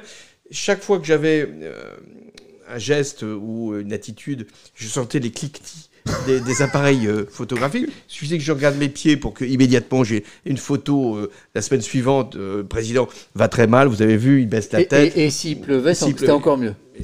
voilà, donc ah. ça c'était vraiment très lassant. J'avais envie de leur dire écoutez, je suis dans mon bureau, qui viennent bah jusqu'à moi. mais il est nul ce timing, pourquoi vous ne l'avez pas, pourquoi vous l'avez pas dit Attendez, c'est fini. Et, je vois, et, quand je vois Emmanuel Macron encore attendre, d'une certaine façon, je le plains. Non, mais c'est un, peu n'importe quoi. Voilà, c'est sur les règles de, protocole qui, quelquefois, sont Vous auriez pu réformer ça, Jean. Bah, euh, oui, c'était pas le plus difficile. Quand, quand tu es en bas, tu m'envoies un SMS, je descends, quoi. Hein euh, alors, on continue, je remonte les questions. Euh, bon, il y a beaucoup de questions. Alors, on a évoqué les séries, du coup, il y a beaucoup de, questions sur les séries. J'alterne entre les choses un peu plus personnelles et les choses un peu plus politiques. N'hésitez pas, vous aussi, à vous emparer, François Hollande, d'une question, si vous en voyez une à laquelle vous, souhaitez répondre. Peut-être une question qui, est souvent posée. C'est laquelle? DDM DDLM, ouais. Euh, quelle est votre position par rapport à l'annulation de la dette Là, on parle de la dette Covid. Ah, ça, c'est intéressant. Merci DDLM pour la question. Mm-hmm. Hein, le débat, c'est. Euh, c'est une, question sérieuse. Certains disent qu'on peut l'annuler, cette dette. Ce serait tellement facile. Vous imaginez Un candidat se présente, oui. dit euh, voilà, j'ai une solution, on ne remboursera jamais la dette. Certains vont peut-être le faire d'ailleurs pour la prochaine. ne vont pas le faire, mais vont le dire. Donc, euh, viennent devant les Français en disant Moi, j'ai la solution. Euh, on a dépensé beaucoup, on a emprunté beaucoup, mais là, on va aller voir la Banque Centrale Européenne et on va Ouais. lui dire Maintenant, c'est fini. Je vous sens sceptique hein, sur. euh, Bah, plus que sceptique, je pense que ça fait partie des illusions qui, qui, qui- qui ne doivent pas être entretenues.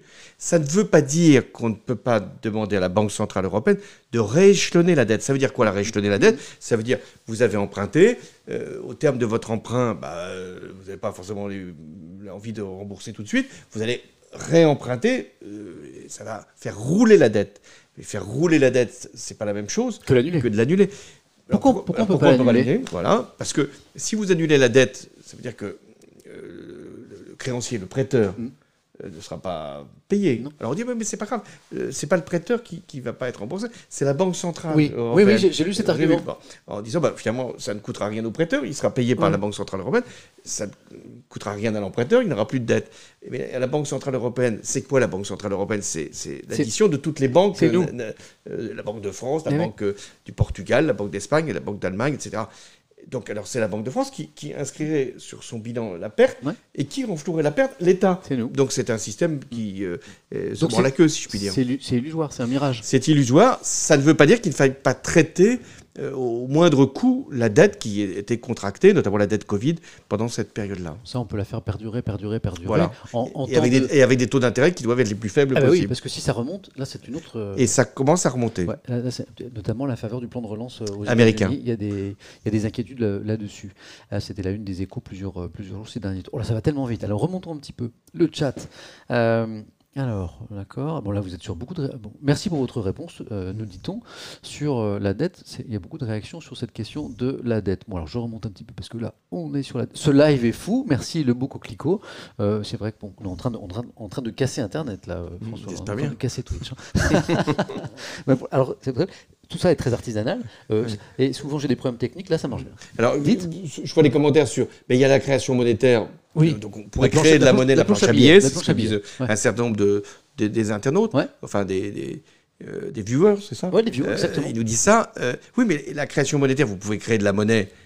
mais la monnaie, ça, ça a une valeur, la monnaie. C'est pas, pas quelque chose qu'on peut créer inconsidérément. Ouais.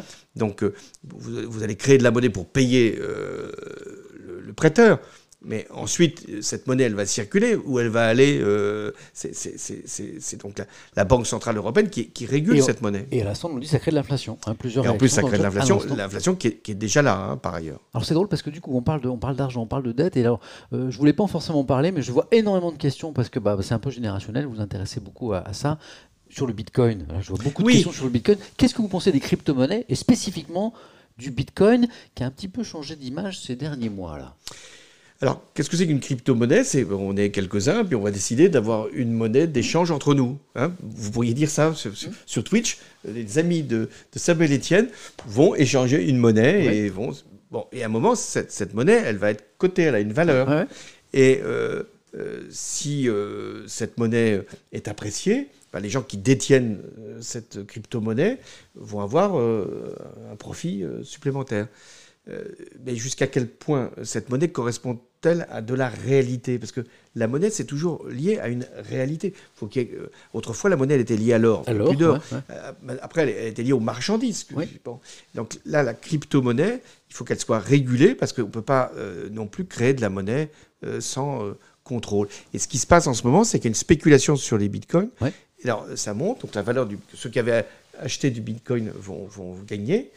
Mais ça monte jusqu'où Et puis là, puis il y a des, puis il y a des, corre- des corrections. Et puis il y a des corrections. Et donc, n'achetez pas forcément de bitcoin. euh, Je lisais une interview de- du gouverneur de la Banque de France récemment qui disait euh, le problème c'est qu'une monnaie de référence, il faut qu'elle soit, qu'elle, qu'elle soit stable à minimum, à minima. Et là, pour le coup, avec le Bitcoin, c'est, de la monnaie spéculative. Euh, alors, on va faire une mini pause euh, d'hydratation parce que en fait, euh, j'ai super soif. Alors ici, il y a quelque chose de très important qui est plus important que tout, c'est le café parce que je suis caféinomane. Donc j'ai toujours mon thermos, euh, François Hollande, et j'ai même une musique, la- ce qu'on appelle la musique du café, hein, que, que je lance comme ça. C'est une- aussi une invitation chez vous parce que vous avez le droit de vous hydrater aussi, donc café. Euh, eau comme François Hollande, mais ce que vous voulez, hein, ici on est très très cool, ce que vous voulez, j'ai dit ce que vous voulez. Donc je lance la musique du café, je coupe les micros euh, quelques secondes et on, revient dans une minute. C'est parti pour la musique du café.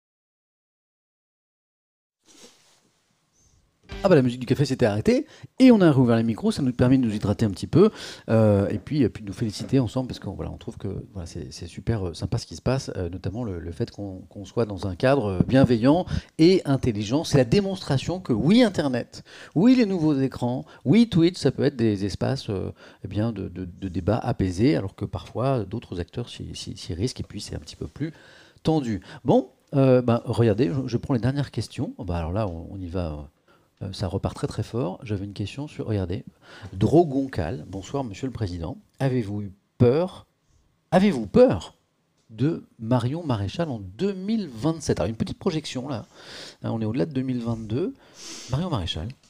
Non, franchement, euh, j'ai déjà du mal à me projeter jusqu'en 2022. On, évoquait l'incertitude qui demeure et sur les risques aussi hein, de euh, la victoire toujours possible du, Front National. Elle est, possible cette victoire euh, du Rassemblement National en 2022 non, Elle est possible parce que parce qu'on se fait tous à l'idée qu'elle sera au second tour de l'élection.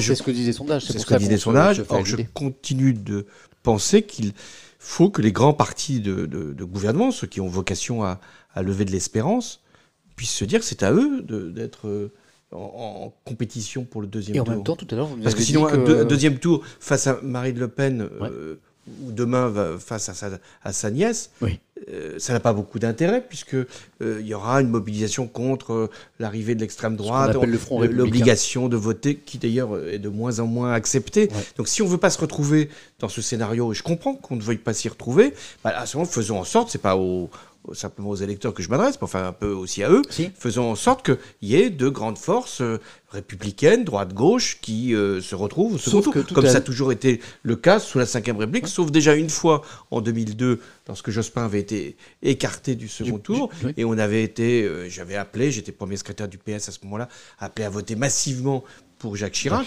Jacques Chirac avait été élu avec 80%.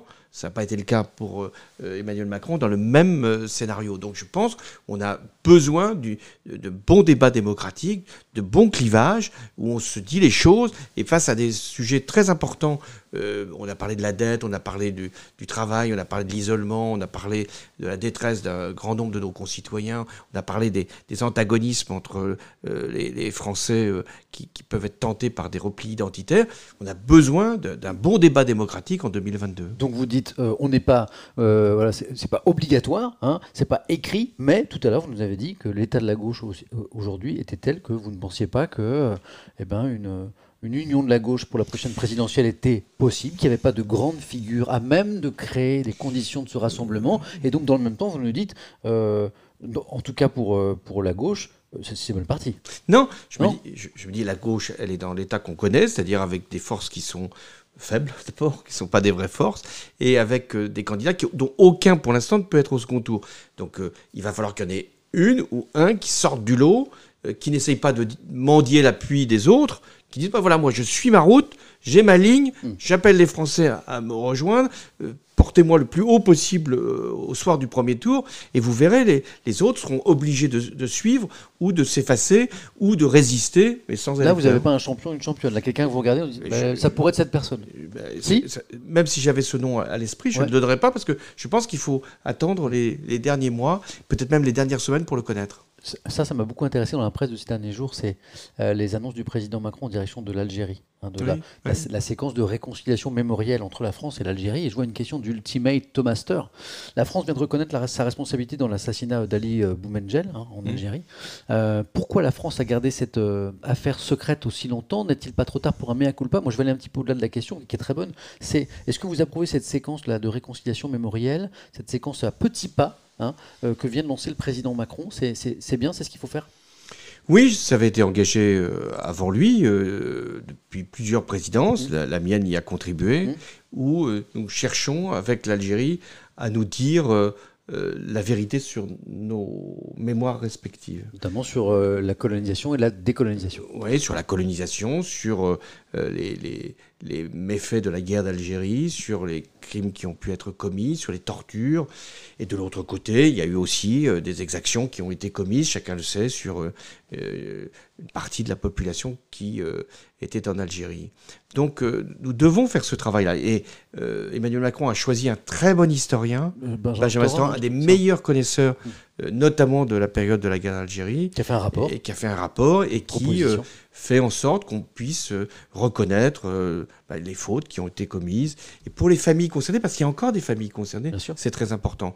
Moi-même, j'avais fait en sorte que euh, nous puissions donner une date à la fin de la guerre d'Algérie. C'était un grand débat en France. On ne voulait pas reconnaître la fin de la guerre d'Algérie. D'abord, on ne voulait pas dire qu'il y avait eu une guerre. Il y a les accords d'Évian. Eh ben, c'était la date des accords des le 19 mars. Et donc j'avais fait ça, j'avais été bien sûr critiqué, mais c'est très important. J'avais même euh, aussi euh, donné la responsabilité de la France par rapport au Harki qui avait été abandonné. Donc il y a des actes de reconnaissance qu'il faut absolument faire, tout en ayant le souci de réconcilier, pas de heurter, de réconcilier. Mais quand il y a des familles qui ont été à ce point touchées, hein, des, des, des, des, hommes qui ont été torturés et tués. Là, on parle d'Ali ou Exactement, il est très important de, de pouvoir le reconnaître. le président Macron à l'Élysée a reçu d'ailleurs les, les petits-enfants, je crois. Il a eu raison. Hein, voilà, euh, pour euh, signifier cette décision de, de l'État français. Euh, Nivelle 96, très bonne question, merci à toi.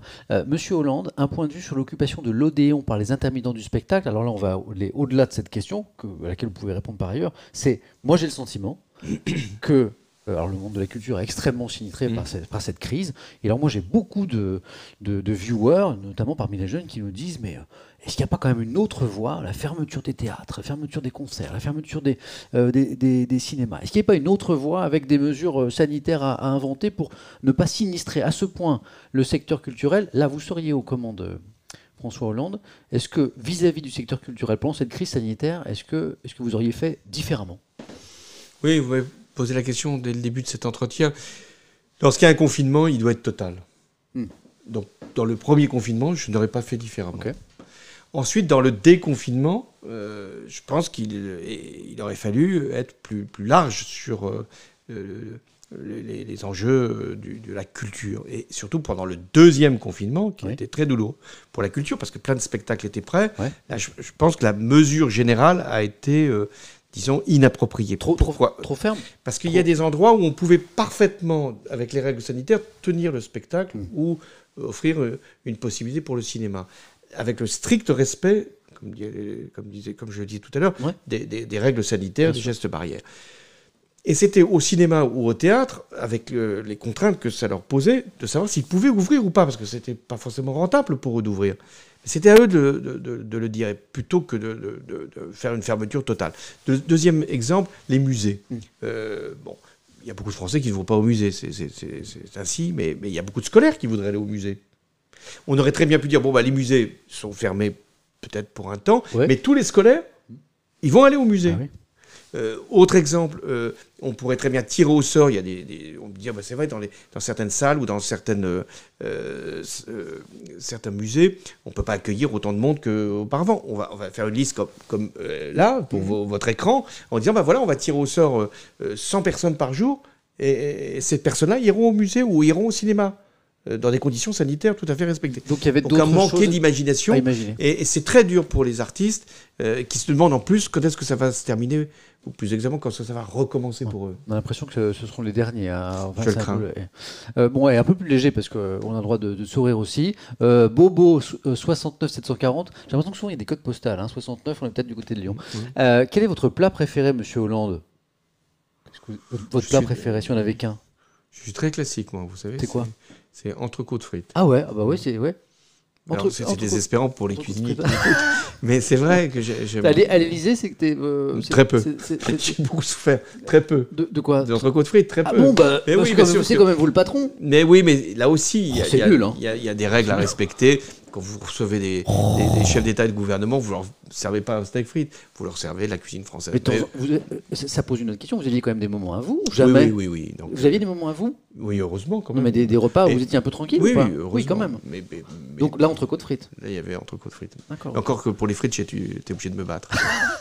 Je descends le chat pour pouvoir le remonter un petit peu et retrouver des questions pour être euh, dans vos dernières questions. Euh, c'est parti. Alors. Euh, D'accord. Tiens, c'est drôle ça, oui. Gaolat, bonjour. Nicolas Sarkozy a annoncé sur TF1 qu'il parlait avec le président Macron. Est-ce qu'il vous consulte vous aussi? Est-ce que le président Macron vous consulte? Est-ce que vous échangez parfois? Vous êtes en contact? La dernière fois que j'ai euh, eu un entretien avec euh, Emmanuel Macron, c'était au mois de juin dernier. D'accord. Euh, ensuite, nous nous sommes croisés dans des cérémonies, mais je n'ai pas eu de contact avec lui, euh, euh, au sens d'un échange où nous aurions pu parler de, de sujets Non. qui ont- auraient été forcément euh, liés à la crise sanitaire. Non, mais je, je veux dire, c'est- à lui de, de- de savoir ce qu'il cherche comme euh, éventuellement euh, Avis, euh, avis, et c'est pas à moi de m'imposer, donc surtout pas d'ailleurs. C'est jamais facile d'aller chercher son prédécesseur. Souvent, Nicolas Sarkozy m'en a fait la remarque en me disant Mais j'ai pas été consulté pendant la période où François Hollande était président de la République. Et je me suis interrogé qu'est-ce que j'avais fait. Et en réalité, je l'ai consulté notamment lorsqu'il est redevenu président des LR, parce qu'il était Ouais. non seulement ancien président, mais il avait repris une, une responsabilité euh, partisane. Et euh, notamment après les attentats, euh, il a été régulièrement con- consulté. Je l'ai vu plusieurs fois. Mais c'est vrai que je ne lui ai pas toujours téléphoné pour lui demander euh, ce qu'il euh, pouvait faire ou ce qu'il aurait pu faire. Bon, en tout cas, Emmanuel Macron euh, consulte souvent Nicolas Sarkozy. Mais vous, non. Mais ce que moi vous non, et peut-être que c'est plus facile avec euh, celui qui a été votre euh, en- en- très lointain prédécesseur qu'avec votre euh, ancien employeur. Alors, bon, alors, du coup, il y a beaucoup de réactions sur l'entrecôte, donc je, je ne rebondis pas là-dessus non, puisqu'on en a parlé. On ne rebondit Euh, pas voilà. sur une entrecôte. Non, il y a des, alors, il y a des avis sur les sauces. là, les sauces. On va pas lancer le, le débat. Mais il y a vraiment beaucoup de, Oui. beaucoup de réactions. Pardon. Quelle sauce. Quelle sauce on est mangé Je ne sais pas. je- je- oh là là, c'est incroyable. Je remonte, alors je remonte les questions pour, euh, pour échapper à, la, euh, à, la, à toutes les questions sur les entrecôtes. Ah mais ça y est, mais, incroyable, j'ai des dizaines de questions sur. Alors je redescends parce que j'ai beaucoup de questions sur la sauce euh, liée à l'entrecôte. Béarnaise. Et, et- Je, je- je réponds. C'est Bernays. Euh, hop, hop, hop, voilà les dernières questions. Alors, euh, ouais, euh, oui, non. Il y a des questions qui ont déjà été posées, comme êtes-vous satisfait d'autres quinquennats? On a commencé, on y a répondu déjà. Mhm. Vous voyez une question euh, Le revenu universel, plusieurs fois, je l'ai vu revenir cette Ouais, question. Le revenu universel. Euh, ah, ah oui, oui. oui, Ah euh, bah oui. Est-ce qu'une solution après cette crise qui va sans doute détruire des emplois avec un, un risque de, de chômage élevé, de, de paupérisation d'une partie de la population, de précarité d'une autre, est-ce qu'il ne faudrait pas attribuer à chacun un revenu universel? Moi, je n'y suis pas favorable au sens de son universalité, c'est-à-dire de dire à, à toute personne a droit à un revenu, quel que soit Quel- voilà. euh, finalement sa situation. Oui, même quelqu'un, par exemple, de, de- de confortable Table- euh, aura un revenu minimum. Non. Ça, non. Non, je, je pense que le mieux est, est de- d'améliorer la situation des personnes qui sont pendant un temps euh, privées d'emploi ou euh, euh, empêchées euh, de, de pouvoir avoir un revenu décent euh, faute d'activité suffisante. Donc je suis pour l'amélioration de ce qu'on appelle les minima, Des minima sociaux. sociaux. Pour un revenu jeune, euh, je pense qu'il faudra y venir Oui. parce que beaucoup de jeunes ne sont pas allocataires du, du RSA parce qu'ils ont moins de 25 ans. On, voit en ce moment, la ce de la moment, crise sanitaire, que c'est vraiment très compliqué, pour, notamment pour D'autres euh, qui ont plus de 25 ans mais n'ont pas les droits suffisants pour Mm. bénéficier d'une indemnité chômage. Donc d'autres qui sont euh, étudiants mais qui n'ont pas qui ont perdu le- leur petit boulot qu'ils exerçaient. ouais. Donc je pense qu'il faut un, un revenu euh, euh, Universel jeune. universel jeune, avec sans doute des conditions, parce que je ne suis pas pour des versements euh, sans contrepartie. Quelle pourrait être la, la- la- alors, il peut y avoir une contrepartie très facile à comprendre, qui est le service civique. Ouais. Hein, dans- on fait un service civique, c'est normal qu'on touche un revenu, mais qu'on rende à la collectivité ce qu'elle vous a donné. Autre euh, contrepartie, on, on- on a un parcours de formation, Mhm. on reçoit un revenu, c'est ce qu'on avait fait avec la garantie jeune, on a une obligation de se former, de s'insérer. Autre exemple, euh, euh, on, est étudiant, Ouais. bah, étudiant, on doit suivre son parcours universitaire. euh, Et, sans- et à ces conditions, il y a à ces revenu. conditions, il y a revenu. Voilà. Parce que ce qui est fascinant dans, dans le revenu universel, c'est l'idée que parfois certains disent dès la naissance, on a un revenu universel à chaque personne, chaque citoyen, et ça peut laisser eh bien, la liberté à, à- à tous les moments de la vie de choisir entre une activité salariée, un moment pour se former, un moment pour rêver, un moment pour. Mmh. euh, Alors c'est pas la même. cette liberté-là, elle est, elle est fascinante. Oui, mais c'est pas tout à fait la même idée. Le, le revenu euh, universel, j'ai dit que je n'y étais pas favorable, au sens où il pourrait être attribué à chacun. En revanche, il, il est absolument indispensable pour les personnes qui sont en difficulté pendant un temps avec la contrepartie que j'indiquais. Mais on peut y ajouter la, la dotation à la naissance. Oui. On pourrait dire, chaque personne qui naît en France, Oui. l'État lui accorde un petit capital. Un, un capital, pas un revenu. Pas un revenu, un petit capital, je sais pas, euh, 10, 20 000 euros, euh, etc. Euh, ça fait beaucoup d'argent quand même. hein. Ouais, ouais, Mais ouais. c'est l'idée là, on est, on est en train d'é- d'évoquer une idée. Et puis à 18 ans ou à 20 ans, quand il en aura décidé, ce petit capital euh, qui, qui lui aura été garanti, euh, eh bien il pourra l'utiliser pour euh, se former, pour faire un voyage, euh, s'il l'entend, pour acheter peut-être euh, un début de, de, de, de, de- biens immobiliers. euh, voilà Ou initier une activité économique, ou, ou lancer une entreprise, ou participer à une, action euh, associative euh, Mmh. philanthropique, bénévole, etc. Ça, cette, cette idée-là, euh, on reçoit bien des allocations familiales. Ouais. On peut recevoir une dotation à la naissance pour assurer euh, une partie de sa vie. Je vois beaucoup de réactions sur euh, cette euh, proposition. Bien meilleure idée, je trouve, nous dit Alcim, par exemple. Avec quel argent financerait tout Alors, l'avantage, de, cette idée, c'est qu'elle Ouais. ne coûte rien pendant 18 ans. Puisque euh, Ah oui. euh, chacun saurait, chaque enfant qui naîtrait saurait qu'il a ce capital possible, Ouais. mais l'État ne le verserait que dans 18 ans. et pourrait déjà réfléchir au, pro- Ouais. au projet. Euh, je remonte les, les questions, puisque là, il y a beaucoup de réactions sur, sur cette notion. On, est, on, est, on, est, on est très nombreux, on est plus de 75 000. À l'instant, quelqu'un vient de me faire remarquer, on approche des 1h30. Alors, François Hollande m'a dit, écoutez Samuel, on part sur 1h30. Et puis évidemment, si vous avez envie que ça dure un petit peu plus longtemps, alors vous êtes le, hein, c'est vous le patron. Non, on, va, enfin, on va faire des heures supplémentaires. c'est vous, et puis c'est, et puis c'est, et puis c'est vous aussi, puisque moi ici je suis que l'intermédiaire. Je remonte les questions euh, pour voir celles que vous nous posez. Euh, ouais. Ouais. Euh, on parle de cuisine, décidément beaucoup. Oh, écoutez, alors ça je vais vous la poser parce que euh, en préparant l'émission, j'ai reçu beaucoup de messages là-dessus. Captain Sylvain, Ah oui. le 49.3. Oui, 49.3. Pourquoi Mm. avoir utilisé le 49.3 Alors je sais que vous êtes très nombreux à être contents parce que j'ai reçu un nombre de messages sur Twitter notamment en disant Samuel, il faut que tu parles du 49.3 avec François Hollande. Bah voilà, 49.3.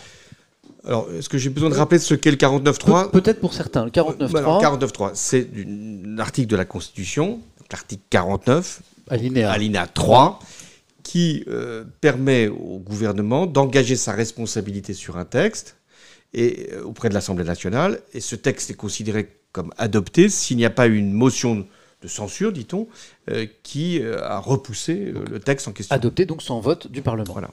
Donc ce qui est effectivement choquant pour beaucoup de nos concitoyens, c'est de dire comment une loi peut-elle être adoptée sans, Sans vote. vote? Alors, c'est pas tout à fait vrai. Elle est adoptée parce qu'il n'y a pas eu de vote contraire Contre, enfin, contre euh, elle, mais de censure. de censure. Alors, euh, donc cet article est prévu par la Constitution, donc c'est tout à fait conforme aux institutions, mais c'est vrai que c'est de moins en moins accepté. Alors, j'ai- utilisé deux fois le 49.3. Ouais. Une fois dans ce qu'on a appelé la loi Macron, qui était l'ouvertement, euh, l'ouverture des magasins le dimanche. hein. C'était ça le, Parce qu'on on va rappeler pour ceux qui oublient que ça- ce- il a été votre, ministère de, votre ministre de l'économie. euh, Oui, vous faites bien de le Ah. rappeler. Bah non, parce que- Euh, non, parce que lui-même peut-être euh, s'en souvient. Donc, euh, euh, mais en, en tout cas, voilà. Donc, la loi Euh, Macron. Et, j'ai beaucoup hésité parce que euh, j'avais des, on me disait mais non, la loi va passer, il n'y a, pas de problème parce que. Et puis il y avait quelques personnes qui ne voulaient pas la voter. Euh, Et si elle n'avait pas été votée, bah, on avait là recommencé tout le processus. C'était long. Il n'y avait rien qui me choquait dans, cette, dans cette loi, euh, puisque je l'avais moi-même euh, voulu. Et Emmanuel Macron n'était que l'instrument de- du débat parlementaire, puisqu'il représentait le gouvernement. La deuxième fois, c'est sur la loi El Khomri dont j'ai parlé tout à l'heure. Oui. Hein, donc euh, j'ai dit combien elle avait été mal comprise, mal reçue, sans doute parce qu'elle était euh, mal expliquée, donc j'en porte la, même, re- la, la- la pleine responsabilité, et sans doute aussi parce que nous n'avions pas suffisamment concerté avec les organisations syndicales. Et c'est après que j'ai demandé à ce que ce soit modifié que euh, des organisations syndicales l'ont euh, accepté, pas toutes, euh, pas la CGT, mais la CFDT davantage.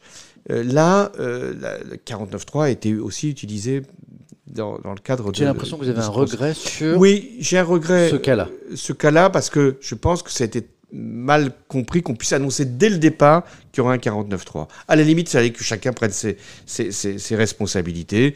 Et si euh, le texte ne passait pas, eh bien, euh, tant pis, euh, il tombait. Je vois des questions sur le vote blanc. mais sachez qu'on on en a parlé, donc vous allez peut-être rejoindre, parce que les gens arrivent, bien sûr. Hein, et puis, alors, je, trouve très sympa cette question de Titien B. Euh, lors de la cérémonie du 11 hmm. euh, septembre dernier, on, novembre. Euh, oui, novembre d'ailleurs. Oui, c'est novembre. Hmm. On voit retenu votre phrase au président Macron. Alors bon, oui, en fait, on a, bon, les médias ont beaucoup rapporté cette phrase au président Macron. Ça va, pas trop dur. Ça avait fait beaucoup parler. Et la, Titien nous, nous, nous, demande, vous demande si c'était réellement sincère ou s'il n'y avait pas une pointe d'ironie. Non, on, tous oui, on tous pose la question. Peut-être parce que vous pouvez penser Euh, je, mesurais que c'était dur. C'était dur de, diriger la France dans, dans une période comme celle-là. Et donc, euh, euh, voilà, je, lui disais que c'était dur. Et que j'essayais de lui faire comprendre, je ne sais pas si j'y suis arrivé, que pour y arriver justement à diriger la France dans cette situation, fallait beaucoup dialoguer, beaucoup concerter, beaucoup associer les élus. C'est pas le cas. Et peut-être les Français. Pas assez. Le, président Macron n'est pas, là aujourd'hui un homme de suffisamment de dialogue, c'est ça que vous nous Je dites? Je pense que dans, dans, dans, ces périodes-là, il faut prendre de la, il faut prendre de la hauteur et de la décision. Et mm. c'est légitime que ce soit le président de la République qui, à la, à la fin des fins, dise si on doit confiner, pas confiner, s'il y a des restrictions. Il faut qu'il y ait dans les institutions une personne, et c'est le président, qui assume mm. les décisions les plus courageuses. Donc ça, c'est nécessaire. Et moi, si j'avais commencé à dire pendant la période du terrorisme, alors je vais consulter les Français, qu'est-ce qu'il faut faire, comment il faut répondre, comment il faut agir, comment on va. il faut prendre ses responsabilités. Il faut prendre ses responsabilités. Il faut agir vite quelquefois. Mais quand on est sur une crise longue comme celle-là, euh, et quand c'est quand même très compliqué, eh ben, il faut prendre des avis, il faut aller chercher euh, l'appui euh, des forces euh, sociales, des forces syndicales, leur faire comprendre, les écouter, les accompagner, parce que c'est elles qui vont être les relais avec les élus de, de, la politique du, pays. J'ai l'impression, en vous en, en écoutant, que, c'est l'un des aspects les plus négatifs du quinquennat du président Macron. Non, je pas non, la méthode est, importante, mais ce qui compte, c'est le contenu des politiques. Ne laissons pas penser que c'est une affaire simplement. Ah bah alors je rebondis. Et le contenu de la politique. Le contenu de la politique, euh, euh, là, bon, je, vous ai dit dans la période. je, mets les pieds dans le plat. C'est une politique de droite. La, politique du président Macron, c'est une politique de droite? Plus à droite que celle qu'il avait annoncée devant les Français. Euh, où il avait laissé penser qu'il pourrait faire tout en même temps, puisque c'était ça son slogan. Et je crois que là, il a donné une inflexion. La preuve, c'est que aujourd'hui, c'est plutôt les ministres de droite qui sont les plus en, dans la lumière et en, plus, euh, en pôle position. Oui, fixe, euh, le pseudo. Monsieur le Président, dans une société où tout semble être calculé, communication, image, objectifs électoraux, y a-t-il encore de la place pour la spontanéité en politique euh, Vous savez, par exemple, c'est une question qui m'a été posée quand j'ai annoncé votre venue. Certains, pas trop nombreux, m'ont dit Mais, mais qu'est-ce qui vient vendre? Quelle est l'arrière-pensée? Est-ce qu'il est y a encore de la place pour la spontanéité, la sincérité en politique? Beaucoup n'y croient pas je souhaite que après notre exercice, ils y croient davantage. Moi, je ne viens rien chercher. Je suis totalement désintéressé. Mais je, suis euh, soucieux de transmettre mon expérience. Là, là de, de, pouvoir dire ce que j'ai ressenti, vécu. Et beaucoup de questions sont allées dans ce sens. C'est pour ça que vous avez accepté cette invitation Oui, pour que je fasse une transmission. C'est important la transmission. Euh, que je puisse euh, parler de ce que je connais, de ce que j'ai vécu. Après, chacun peut se faire son opinion, dire mes idées. Euh, Parfois vos regrets, vous l'avez dit ce soir. Mes regrets, ce que je pourrais faire, mais pour que ça serve à d'autres, pas simplement à, à moi-même. Et la spontanéité, elle existe. tout n'est pas fin, tout n'est pas artifice, tout n'est pas communication. C'est bien le, problème, c'est que euh, il y a tellement de, réseaux, de médias, de, vecteurs qu'il y a des conseillers, j'en ai eu aussi, qui me disaient bah, il faut aller là, il faut faire ci, il faut faire ça. Euh, et je disais mais quel est le plus simple pour, pour, parler aux Français Quel est le plus simple? Et quelquefois le plus simple, c'est participer à des exercices comme cela, mais c'est aussi d'avoir une forme solennelle d'expression. Les fois où été peut-être le plus regardé, le plus écouté, c'est lorsque j'ai fait des interventions très courtes ou dans des épreuves, je m'adresserai directement les allocutions. les allocutions. C'est ça. Et donc là, il n'y a pas d'artifice, il n'y a pas de faux semblants, il n'y a pas de communication, il n'y a pas de savoir si on va sur telle chaîne ou sur euh, tel réseau. Il y a tout simplement la décision qu'on doit prendre et la façon avec laquelle on doit la présenter. Euh, débat de, de société on en parle de plus en plus. J'ai lu un article dans le Parisien il n'y a pas longtemps qui disait que ça pouvait être l'un des éléments sur lesquels pouvait se jouer la, prochaine présidentielle. Je trouvais ça un petit peu exagéré, mais pourquoi pas. Euh, DKP, DK Project euh, nous demande un avis sur la légalisation du cannabis. Euh, certaines voix se sont élevées récemment pour dire notre système tout répressif sur le cannabis ne fonctionne pas, il faut passer à autre chose. La légalisation du cannabis dit récréatif, avec pourquoi pas un monopole d'État.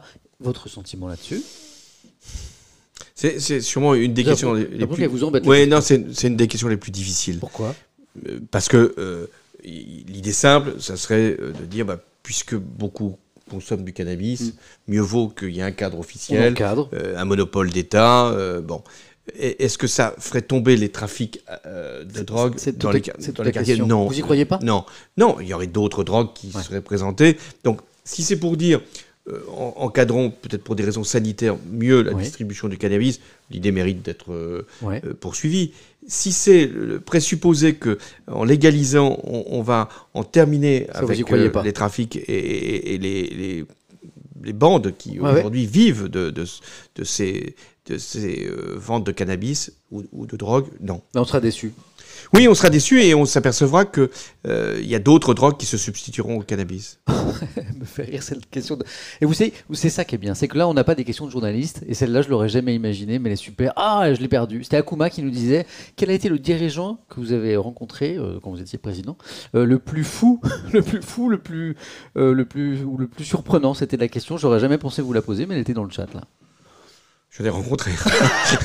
mais non, le, plus, le plus euh, euh, coriace, le plus dur, euh, le plus direct, le plus violent, le plus brutal, c'est incontestablement Vladimir Poutine. Oui.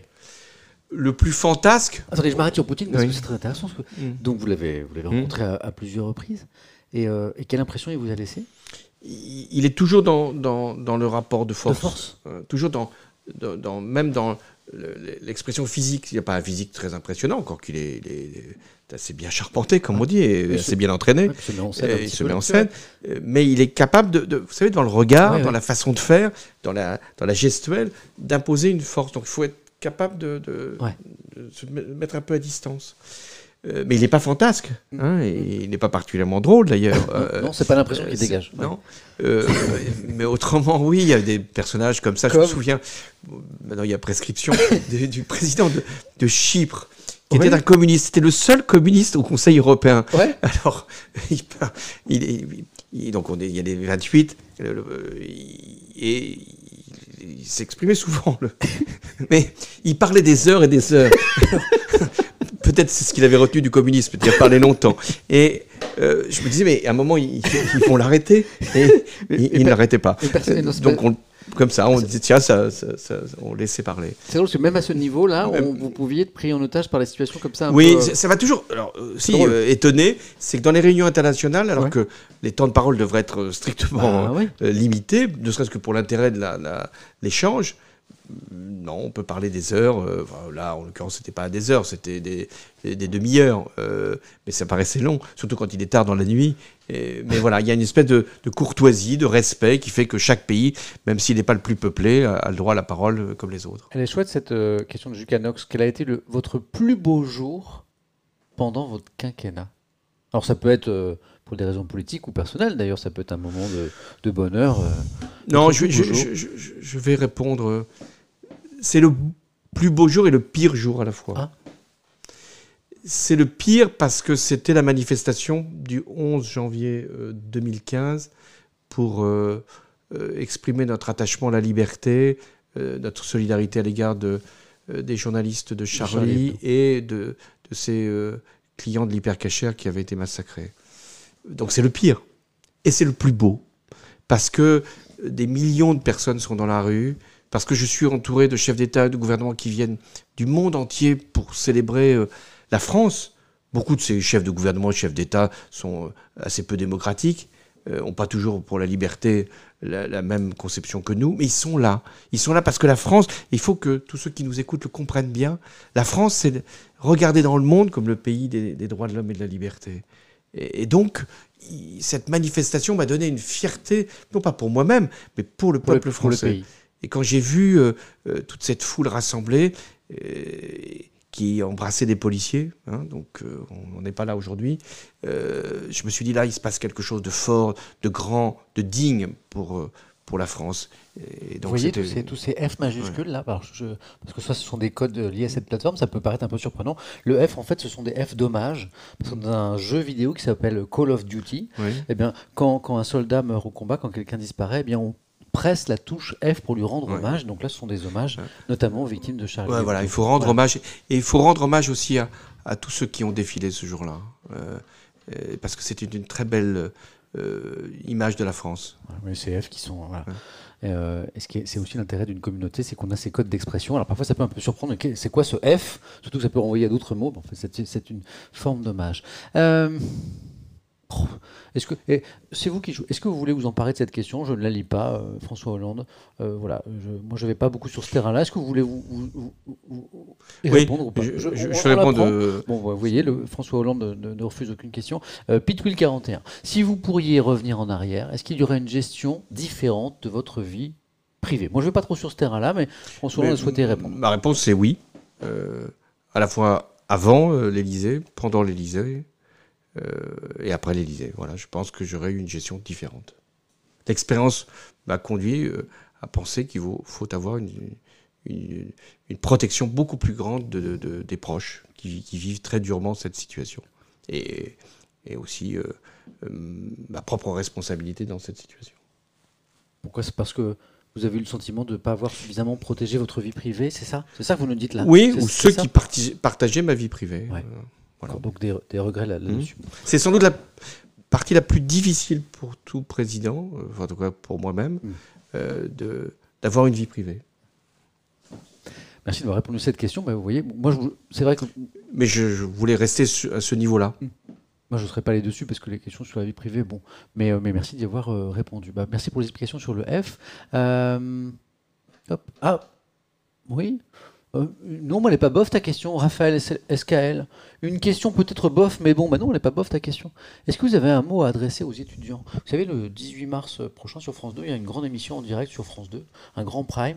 Euh, nous sommes la génération 2021, c'est une émission consacrée aux jeunes, à la jeunesse française d'aujourd'hui, ses mmh. difficultés, ses doutes. Est-ce que ce soir, euh, François Hollande, vous avez un, mot à adresser aux étudiants, dont vous savez la situation difficile, mmh. ou pas? Oui, parce que euh, vivre depuis des mois euh, dans la situation de ne pas suivre un cours autrement que par euh, Zoom, de ne pas rencontrer ses propres amis, de ne pas pouvoir sortir le soir, de ne pas pouvoir aller au café, de ne pas pouvoir vivre, bah, quelquefois même manger correctement. Oui, moi je pense que c'est une période extrêmement rude, comme jamais on en a connu depuis très longtemps. Donc on a une dette à l'égard des étudiants, il faut qu'ils le sachent. Euh, je pense que le pays devra rendre des comptes aux étudiants. Est-ce qu'on les, soutient Est-ce qu'on les a soutenus suffisamment? Alors j'ai évoqué tout à l'heure des, réponses financières, hein, donc euh, elles sont nécessaires, elles, sont peut-être tardées. Euh, on ne les a pas soutenus suffisamment psychologiquement. peut-être aurait-il fallu rendre des cours possibles. Pourquoi des élèves de grandes écoles, enfin des élèves de classes préparatoires aux grandes écoles? Peuvent suivre dans leur lycée, ah oui, parce leur lycée, voilà, ça. en physique, mm-hmm. et pourquoi des étudiants euh, qui pourraient être 100 dans un amphithéâtre qui contient 1000 euh, places ne pourraient pas le faire? Pourquoi cette différence toujours entre les uns et les autres? Vous l'expliquez ou vous dites non, il n'y a, pas d'explication Si, il y a des explications. Euh, Ce pas les mêmes jeunes qu'on trouve dans les classes préparatoires ou dans les. Mais là, là vous dites qu'on a fait de la discrimination on a été, disons, tolérant à l'égard de certains et euh, très dur, très rigide à l'égard d'autres. Et je crois qu'il faut que ça cesse. Euh, je pense très bien hein, qu'on ait gardé les lycées. ouvert. Moi, je suis allé dans beaucoup de lycées, donc euh, j'ai pu voir combien, là aussi, les règles étaient respectées et, combien il n'y avait pas eu de cluster. Hein. donc, je ne me plains pas du tout que des élèves aient pu rester dans les lycées et suivre leur classe préparatoire. Mais je trouve dommage qu'on n'ait pas pu faire au niveau des amphithéâtres dans des conditions qui auraient pu être bien meilleures que celles qu'on connaît aujourd'hui. Un petit sourire, euh, là-bas arrive, parce que je sais que vous êtes un passionné de sport. Est-ce que M. Hollande n'est pas trop déçu de ne pas avoir été président lors de la victoire de la France en Coupe du Monde euh, Et au-delà de ça, mm. vous, vous, me confirmez que vous avez une passion pour, le sport, notamment pour le football Pour le football plutôt, oui. Pour le rugby aussi, parce que je suis dans une terre de rugby. Mais euh, j'ai été très déçu que l'on ne gagne pas l'euro pendant la période où j'étais président, puisque en 2016, nous sommes en finale de, de l'euro. C'est après des, attentats. Donc j'espère que la France va avoir enfin un moment de bonheur après avoir connu tant de malheurs. On est au, Stade de France, c'est le match contre le Portugal. Tout le monde pense qu'on va gagner. Euh, Ronaldo sort euh, précipitamment sur blessure. Bon, au fond de moi-même, on dit c'est pas forcément une mauvaise chose. En fait, non, ça a été une façon où les Portugais se sont bien remobilisés. Voilà. je voyais à côté de moi le président portugais qui me disait bien sûr on va perdre, bien sûr on va perdre, et ça, ça m'énervait beaucoup. parce que je savais qu'il avait l'idée de, gagner. Et le, championnat actuel de, Ligue 1, vous, vous, le suivez un petit peu il est, il, est assez passionnant parce que du coup il n'est pas, il est pas joué Il n'est pas joué, ah. donc euh, il y a quatre, quatre, équipes qui peuvent euh, arriver euh, à être champions. Vous avez une équipe de cœur Oui, mais depuis longtemps d'ailleurs. alors que ça peut paraître très paradoxal, mais j'aime bien l'équipe de Monaco.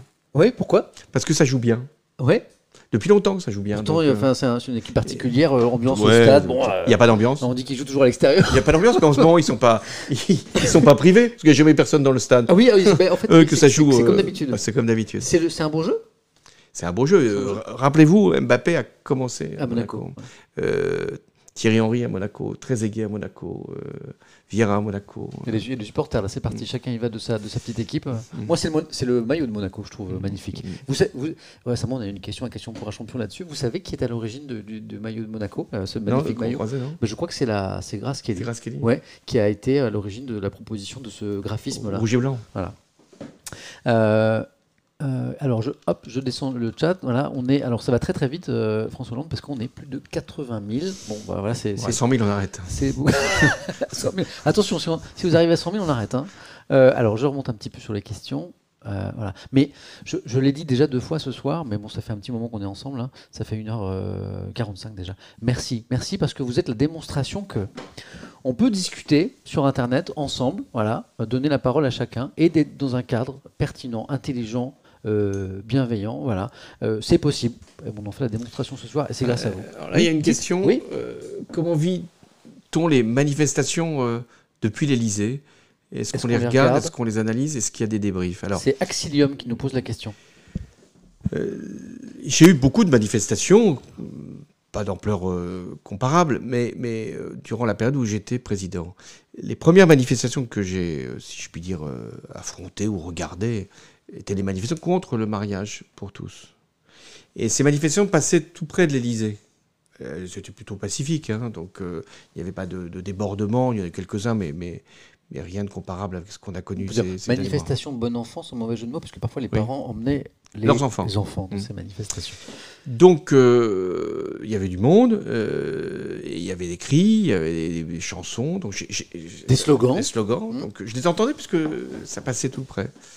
Mais je tenais bon parce que je considérais que la, cause que, que, je poursuivais, que je m'étais engagé sur cette euh, promesse de faire le mariage. On va rappeler que la loi sur le mariage pour tous, c'est pendant le quinquennat de François Hollande. Hein, Donc euh, ça devait s'accomplir. Même, même j'avais pas non plus de, de, mépris à l'égard de ceux qui manifestaient. Je, je considérais qu'ils qu'il s'exprimait euh, sans doute une sensibilité souvent liée à la religion euh, ou une conception de la famille.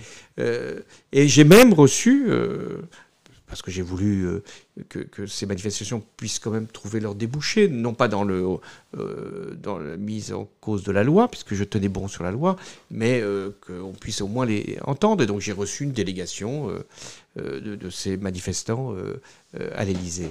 Après, il y a eu les autres manifestations que j'ai pu connaître. on a parlé de la loi El Khomri, des manifestations comme celle-là. et là aussi, je, pensais qu'il fallait laisser ces manifestations se faire. Je regrettais les débordements, mais ça n'avait rien de comparable avec ce qu'on a connu là aussi. Pendant les Gilets jaunes Pendant en fait, les Gilets jaunes. c'est ça dont vous voulez Et donc, il faut toujours rappeler que euh, la- la- en France, la manifestation est libre. On, on a le droit de manifester. Ce, ce- ce qui est regrettable, c'est qu'il y a quelques individus qui, qui perturbent les manifestations au point qu'à un moment, on ait pu les interdire. Il n'y a qu'une fois où j'ai interdit une manifestation, quand même, et c'est vrai que c'était un, un acte lourd, c'était au moment de la COP 21. Parce qu'il y avait traditionnellement un grand défilé de- des associations, des, des militants pour le climat, euh, qui accompagnaient une conférence climatique. Et là, on était en pleine période des attentats. On m'a dit, écoutez, si ces manifestations se tiennent, il y a un risque.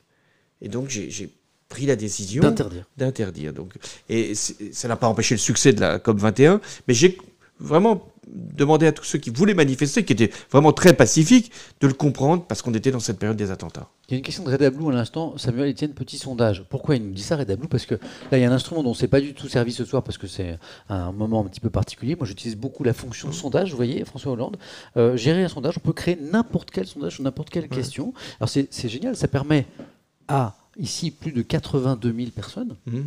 de participer à un sondage et de donner. euh, ça permet d'avoir un petit. Par exemple, là, je- je- moi, je pose la question.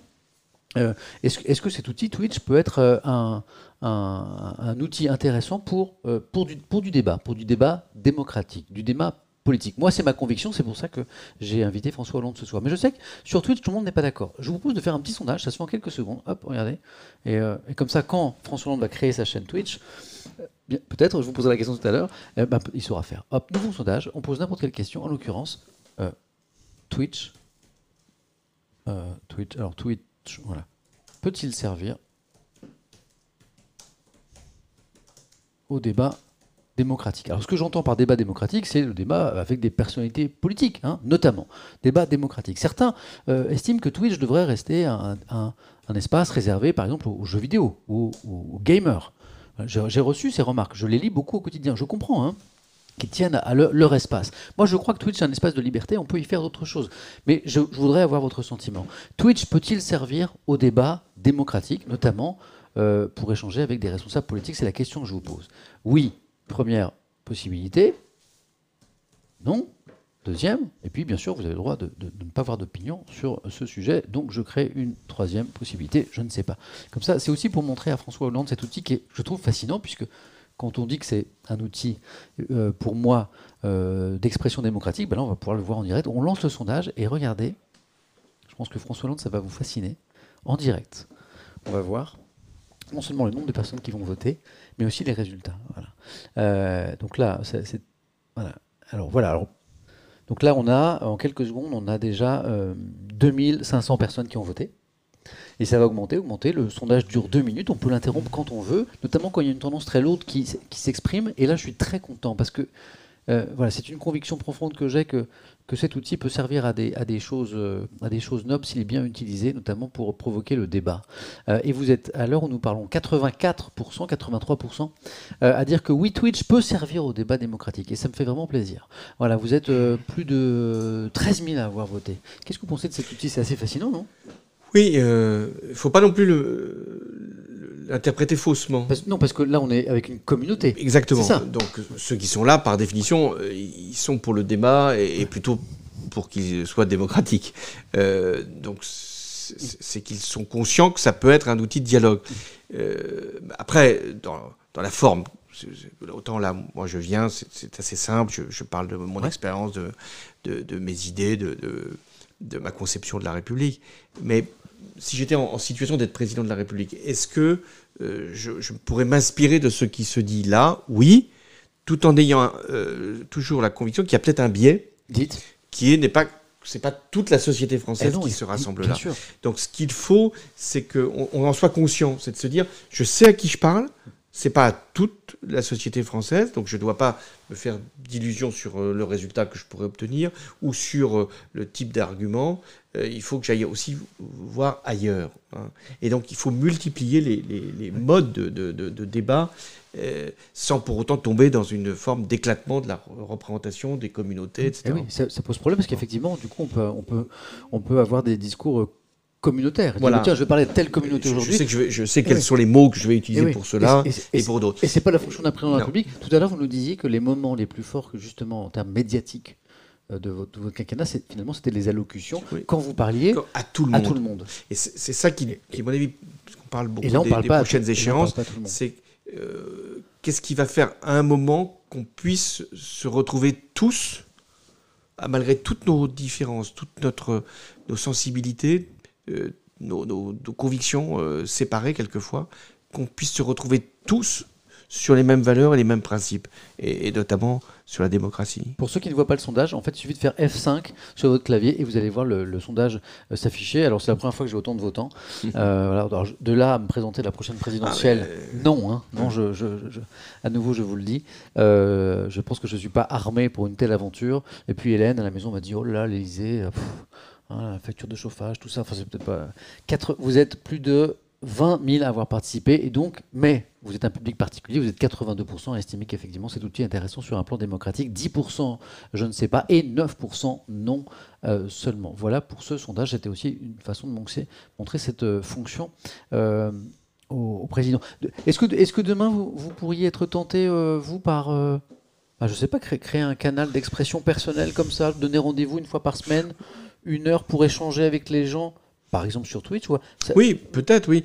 Euh, Oui. Est-ce que de créer ma propre chaîne, Chaîne, oui. Je ne suis pas sûr, parce que Non. euh, d'abord, c'est- ce que vous faites est un exercice euh, très agréable Ouais. et, et en même temps très contraignant, hein, parce que ça prend un peu de temps. Ça prend un peu de temps. et puis. Je- pense que c'est pas le même esprit. Euh, euh, si je crée ma, mon- ma propre chaîne, Oui. j'aurais sans doute des partisans. Ouais, Euh, ça. Or, ce qui est intéressant, c'est- de- d'avoir des partisans quand même, mais, mais non, d'avoir des, des gens qu'on doit convaincre, qu'on doit essayer de- d'emmener avec soi. N'hésitez pas, hop, attendez, hop, ici, voilà. Alors, donc là, j'ai on a montré le sondage, euh, et j'en monte un petit peu les questions pour voir s'il y a une nouvelle question, euh, et on, la- on les lit avec François Hollande. Euh, je vois des questions sur la croissance verte. Oh, ben on n'a pas parlé d'écologie tellement ce soir, On n'a pas Euh, parlé des droits des femmes alors qu'on est le euh, la journée des le 8 femmes. mars. Euh, On n'a dites, dites, François Hollande. euh, pas parlé de- d'écologie, on va en parler. Ouais. Il y a aussi la question sur la corruption qu'il ne faut pas écarter, je vois. Euh, Ghosty, Blackou, corruption. Que pense M. Hollande des affaires de corruption et judiciaire qui touchent des hommes, des femmes qui sont engagés ou été engagés en politique? Est-ce que ça nourrit le manque d'implication des Français en politique? Les Français pensent toujours que les femmes, les hommes politiques échappent à la justice, Mm. qu'il y a euh, finalement des, des privilèges qui, qui seraient ceux des, des politiques. euh, L'actualité récente vient de prouver que non. Voilà, l'actualité récente prouve que non, et il faut défendre la justice quand elle est attaquée, je l'ai fait récemment, et il faut faire comprendre que la justice est lente, parfois trop lente, et que les affaires euh, viennent se dénouer alors que les personnes sont quasiment plus euh, dans les fonctions euh, ou sont très âgées. On l'a vu notamment avec l'affaire Karachi, peu de temps. Mais j'ai fait en sorte, à travers les lois que j'ai pu faire voter, qu'on soit beaucoup plus efficace dans la lutte contre la corruption. Avec la création, Avec du, la création du, PNF, du parquet national financier, qui fait les enquêtes, Mhm.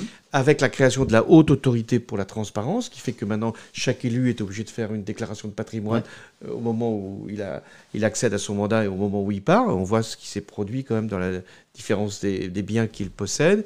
On fait aussi euh, une analyse sur les revenus qui ont pu être touchés par les uns comme par les autres. Et l'analyse de la corruption, c'est pas simplement à l'égard des politiques, c'est surtout euh, ce qu'a fait le parquet national financier, c'est d'aller chercher les faits de corruption dans les entreprises. Et on a vu suffisamment de scandales pour euh, espérer euh, récupérer un certain nombre d'amendes ou, de, recettes sur euh, les produits de la fraude. Et donc, en France, on, lutte mieux contre la corruption. Les lois sont beaucoup plus efficaces, elles sont même dures pour, un certain nombre d'entreprises qui, ne peuvent plus utiliser les mêmes moyens de lobbying. Mais on a encore à faire. Et ce que je voudrais surtout, c'est que les Français et la justice puissent être en confiance, ne pas douter. Et pour ça, il faut donner plus de moyens à la justice. Maintenant, c'est des moyens notamment budgétaires pour qu'elle aille plus vite. Et il faut que les Français, dans leur vie quotidienne, puissent avoir aussi une bonne opinion de la justice. Alors quand on met trop de temps avant d'avoir son droit, quand on est euh, locataire, qu'on est maltraité, quand on est propriétaire, qu'on a des, locataires qui ne veulent pas partir, quand on est euh, euh, en divorce et que le jugement n'est pas prononcé, ça, ça fait partie de ce que la justice doit accomplir pour, pour, donner la confiance absolument indispensable. Voilà pourquoi, sur l'affaire de, Nicolas Sarkozy, je ne me suis pas prononcé, ce n'était pas mon rôle de, vouloir mettre en cause mon, prédécesseur, d'autant qu'il a fait appel. Mais ce que je voulais dire très nettement, c'est qu'on ne peut pas accepter que des personnalités politiques puissent attaquer la justice, pas le parquet national financier seulement, la justice parce qu'elle a été sévère euh, dans un certain nombre de ses jugements. Là, vous évoquez les, voix euh, dans l'entourage de Nicolas Sarkozy qui ont critiqué la sévérité de la, décision on a parlé... de justice. On va rappeler trois ans de prison, dont un an ferme. Hein voilà, l'appel étant jeté, la décision sera prise maintenant par une cour d'appel, puis demain peut-être la cour de cassation. C'est lent, la justice, mais elle, elle, elle vient. souvent, on s'interroge, on dit, mais est-ce qu'elle va passer? Elle finit toujours par passer. Je dis ça pour ceux qui pourraient espérer qu'elles ne viennent pas. Euh, il reste 1h30, euh, c'est-à-dire que pendant 1h30 encore, on est le 8 mars et c'est la journée internationale des droits des femmes, effectivement. Euh, Ulri nous demande dans le chat un mot pour la journée des, des droits des femmes. Chaque année, on se dit, est-ce qu'il faut la célébrer cette journée? Ah bah oui. Et chaque année, on se dit, mais oui, il y a encore plein de raisons de le faire.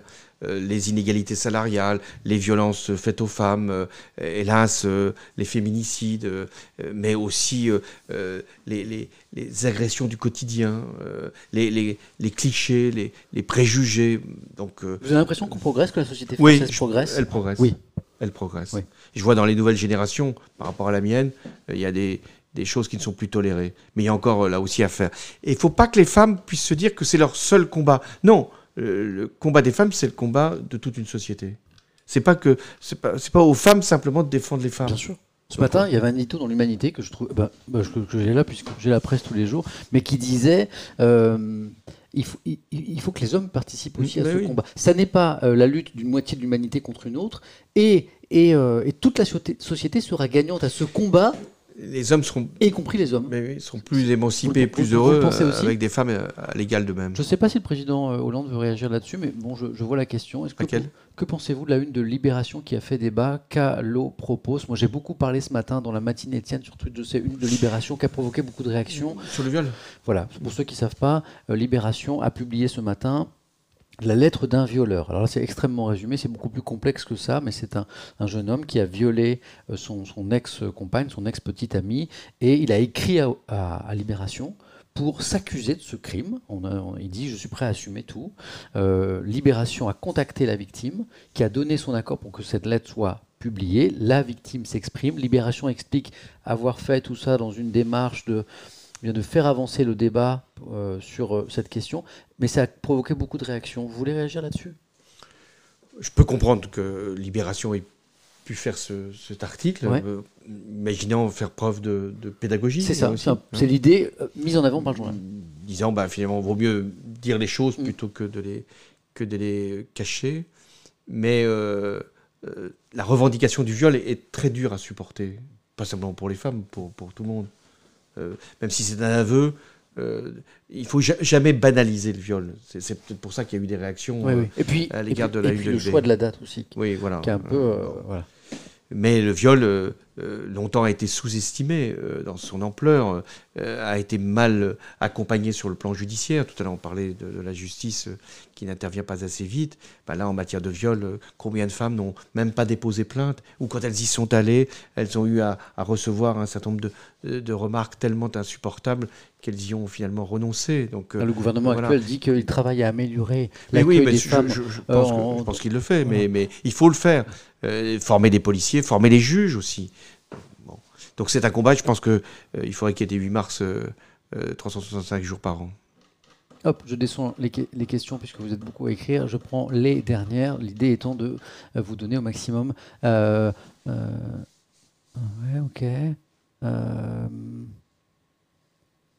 Ouais, remarquez, oui, oui, elle est intéressante cette question. Tix42.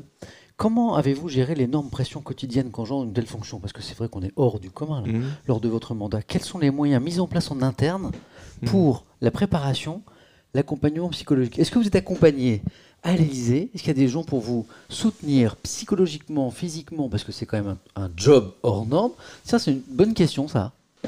Non. non, vous êtes, tout, seul. Et, c'est vrai que on, devrait l'être. Bah, ouais. Et peut-être que je n'étais pas moi-même suffisamment bien euh, accompagné, peut-être, mais je pense que c'était vrai de tous mes prédécesseurs. C'est-à-dire qu'on a des conseillers pour tout. Mais on a des conseillers euh, sur le plan des finances, sur le plan de l'international, euh, sur le plan de la communication, mais à la limite, on n'a pas de conseillers sur le plan psychologique. Pourquoi? Parce qu'on se dit toujours que ça pourrait être un, influenceur qui vienne au nom d'un un, gourou, un, gourou, un peu. Donc ça, ça, ça, inquiéterait plutôt les Français. mais Sauf que c'est un job tellement particulier. Donc, qu'est-ce que c'est que la politique? Parce que si on y revient, la politique, c'est qu'on n'est jamais seul. Euh, on ne fait pas de la politique seul. On fait la politique avec euh, une équipe, avec euh, un mouvement, un groupe. Et c'est celui-là qui vous donne de, de, la force psychologique. Ne jamais se retrouver seul. et l'Élysée peut donner ce sentiment d'enfermement. Vous avez eu ce sentiment parfois Parfois, parfois bien sûr. D'être seul. Mais euh, j'ai essayé de le, de le, dépasser. Et c'est le sens même d'un gouvernement, d'une équipe, euh, d'amis proches, de la famille. Euh, vous avez absolument besoin de, de, partager. Pas la décision, la décision, il faut bien que quelqu'un la prenne. Mais de partager un moment où, c'est lourd. et, et pour ça que je ne crois pas aux aventures individuelles. Même si la présidence de la République est nécessairement l'affaire d'un seul ou d'une seule. Non, la politique, c'est finalement l'équipe et le groupe. Est-ce que vous avez craint un moment, ou est-ce que vous avez eu le sentiment parfois d'être, vous savez, c'est un reproche qui est beaucoup fait à la classe politique, d'être déconnecté? C'est-à-dire, hein, on est au château, on est à l'Élysée, et certains pensent, citoyens pensent eh bien que le président euh, est déconnecté des réalités du, du pays. Est-ce que vous avez eu ce sentiment parfois? Est-ce que vous pensez que c'est un reproche qui peut être fondé? Oui, ça peut être fondé, bien sûr. Mais euh, c'est la grande différence entre, tout à l'heure on en parlait, euh, un régime présidentiel et un régime parlementaire. Madame Merkel, donc, est chef du, euh, gouvernement euh, chancelière, donc, en Allemagne, elle est députée en même temps qu'elle est chancelière. C'est la chef de la majorité. Elle, elle, est tous les mois dans sa circonscription. Pareil pour Boris Johnson au Royaume-Uni. Moi-même, j'ai été 30 ans député. J'ai été maire, j'ai été président de conseil général, etc. Et le jour où je suis devenu président de la République, je, ne pouvais pas revenir dans ma propre circonscription. Or, c'était extrêmement précieux de revenir. Moi, j'étais donc euh, élu de la Corrèze, j'étais maire de Tulle, etc., député. Et donc, tous les samedis, euh, j'allais au marché. Et, et, gens, me voir. Euh, je, savais très bien quand ils ne venaient pas me voir qu'ils n'étaient pas contents, car il n'y a rien de pire que le silence. Quand quelqu'un ne vous dit plus rien, c'est là que vous pouvez craindre le Mais pire. Pourquoi vous ne pouviez pas continuer à faire ça Parce que c'est très difficile quand vous êtes président, mm. euh, sauf à être entouré par une kyrielle de journalistes, de, retourner. J'y suis allé aussi, mm. autant, autant de fois que je pensais nécessaire, mais pas dans cette forme de quiétude mm. et même de responsabilité. À un moment, je vais vous en faire cette confidence, je me suis dit pour euh, être en contact avec les Français, je vais sélectionner des lettres qui me sont adressées à l'Élysée et je vais rencontrer les personnes qui m'ont envoyé ces lettres. Donc euh, je faisais comme on le fait aujourd'hui, je, fais une petite sélection, euh, mais pas une sélection en disant je, je, veux voir que ceux qui approuvent ma politique, parce que sinon ça n'a pas d'intérêt, ou ceux qui ont des problèmes, euh, je voulais les entendre. Donc j'ai fait ça pendant, pendant plusieurs euh, samedis, comme si je redevenais un élu qui allait faire une permanence. De terrain. Et donc je, pense que c'est une bonne méthode. Ça vous l'avez fait Ça je l'ai fait. Quelques samedis. Oui. Vous je suis passé Français tout, tout, tout, mon samedi à, recevoir. À Mais le problème, c'est que c'était à l'Élysée et que le cadre était tellement pesant, mm. tellement lourd, que même celui qui voulait vraiment Vous me dire ces quatre vérités, oh, bon, finalement, il était content d'être là. Ah. Donc, faut pas. Si, si, faut, en fait, faut, faut recevoir ailleurs qu'à l'Élysée. Mm. Mais d'ailleurs, est-ce que, est que la puissance de la fonction, la nature de la fonction, justement, voilà. elle gêne pas la transmission des infos Parce qu'il y a forcément euh, de la déférence, du respect, plein de choses. Il est très intéressant l'exemple que vous venez euh, d'évoquer. Finalement, est-ce que vous n'êtes pas dans une, dans une tour d'ivoire isolée parce que justement, euh, bah, la fonction, le lustre de la fonction fait qu'on n'ose pas vous dire les choses? Oui, c'est vrai. si on n'ose pas vous dire les choses, les Français, eux, vous les disent. Ils le disent dans la rue, donc c'est un peu trop tard. Oui, ou vous les disent par courrier, vous les disent par par SMS. Euh, oh Victor B. Alors ça, c'est une question notamment sur Internet qui est très importante. Merci Victor. Monsieur Hollande, que pensez-vous de la montée du complotisme dans le monde? Ah, vous savez, moi je parle avec des gens au quotidien, des gens euh, tout à fait enfin, bien dans leur tête, qui, qui me parlent de l'actualité et qui, et qui, et qui, me, de, enfin, qui, ont dans- qui ont entendu des choses totalement complotistes et puis ça leur semble tout à fait cohérent. Et, et moi ça me trouble beaucoup. Qu'est-ce que vous en pensez?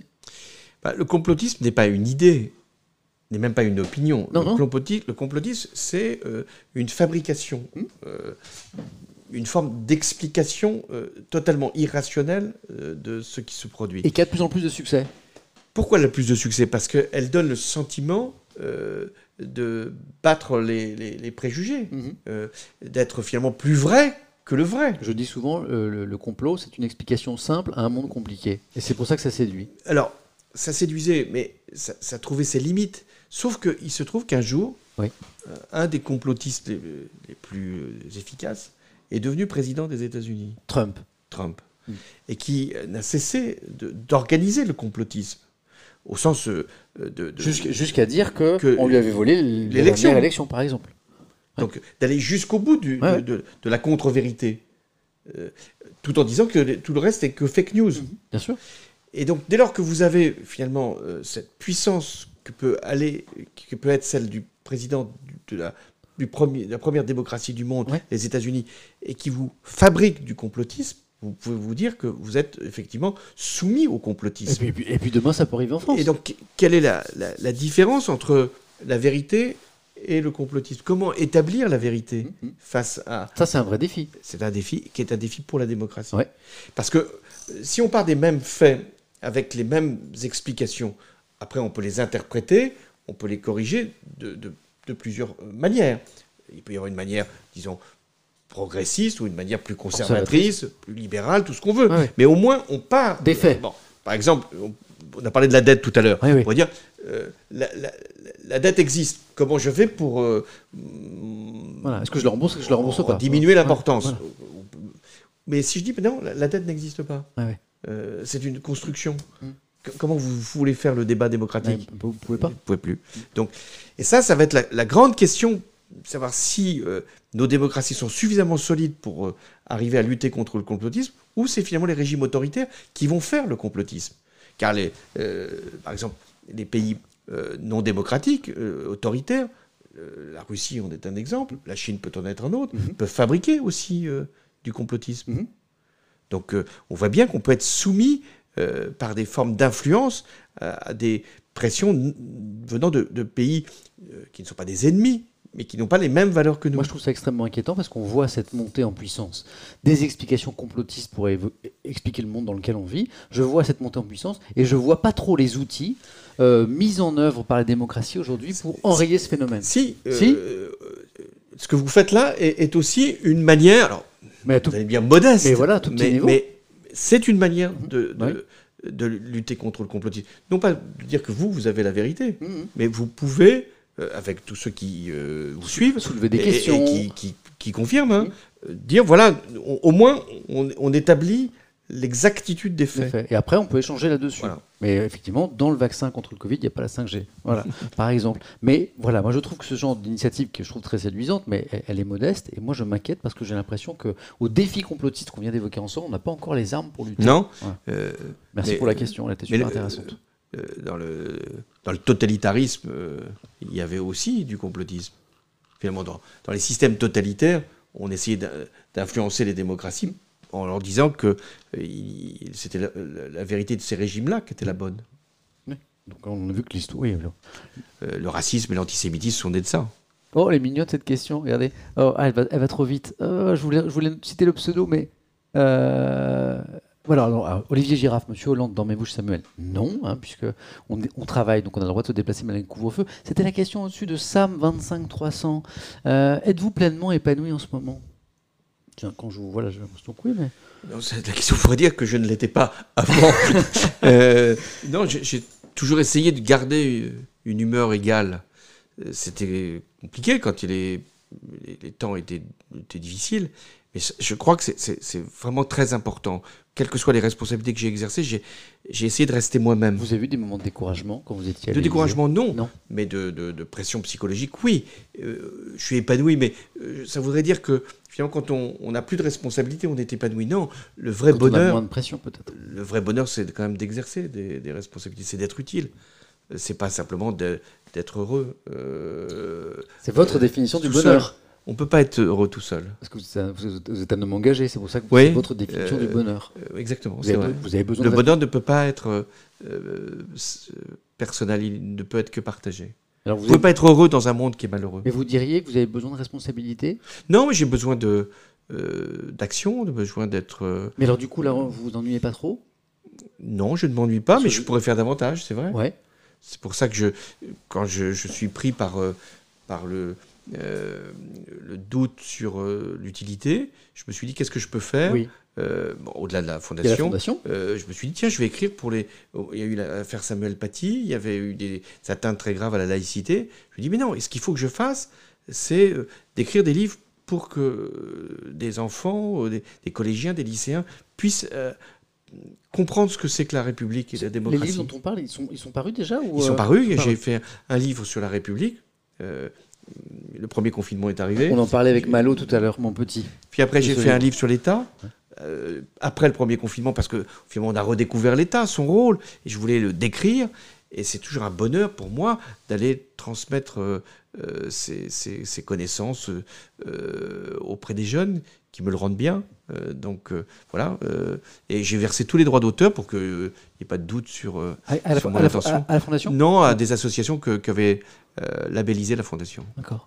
Hop, je descends sur les dernières questions du, du chat. Alors, je vois beaucoup de questions auxquelles je réponds pas parce qu'on a déjà, euh, on a déjà répondu euh, sur le vote. L'écologie, on n'a pas, on n'a pas répondu à un moment. Vous aviez Sur les collégiens sur l'écologie. Ah, À l'écologie. moment, vous aviez ouais. parlé de Ah oui, oui, croissance ah oui. durable, Sur etc. Quelqu'un nous demandait si euh, vous pensiez qu'il y avait urgence écologique. Bah, la, la réponse, elle va, elle va de Oui, dites. Peut-être. j'ai eu durant mon mandat un rôle important à jouer lorsqu'il y a eu la conférence de Paris sur l'accord sur le climat. Ça s'était passé tout de suite après les attentats du, du 13 novembre.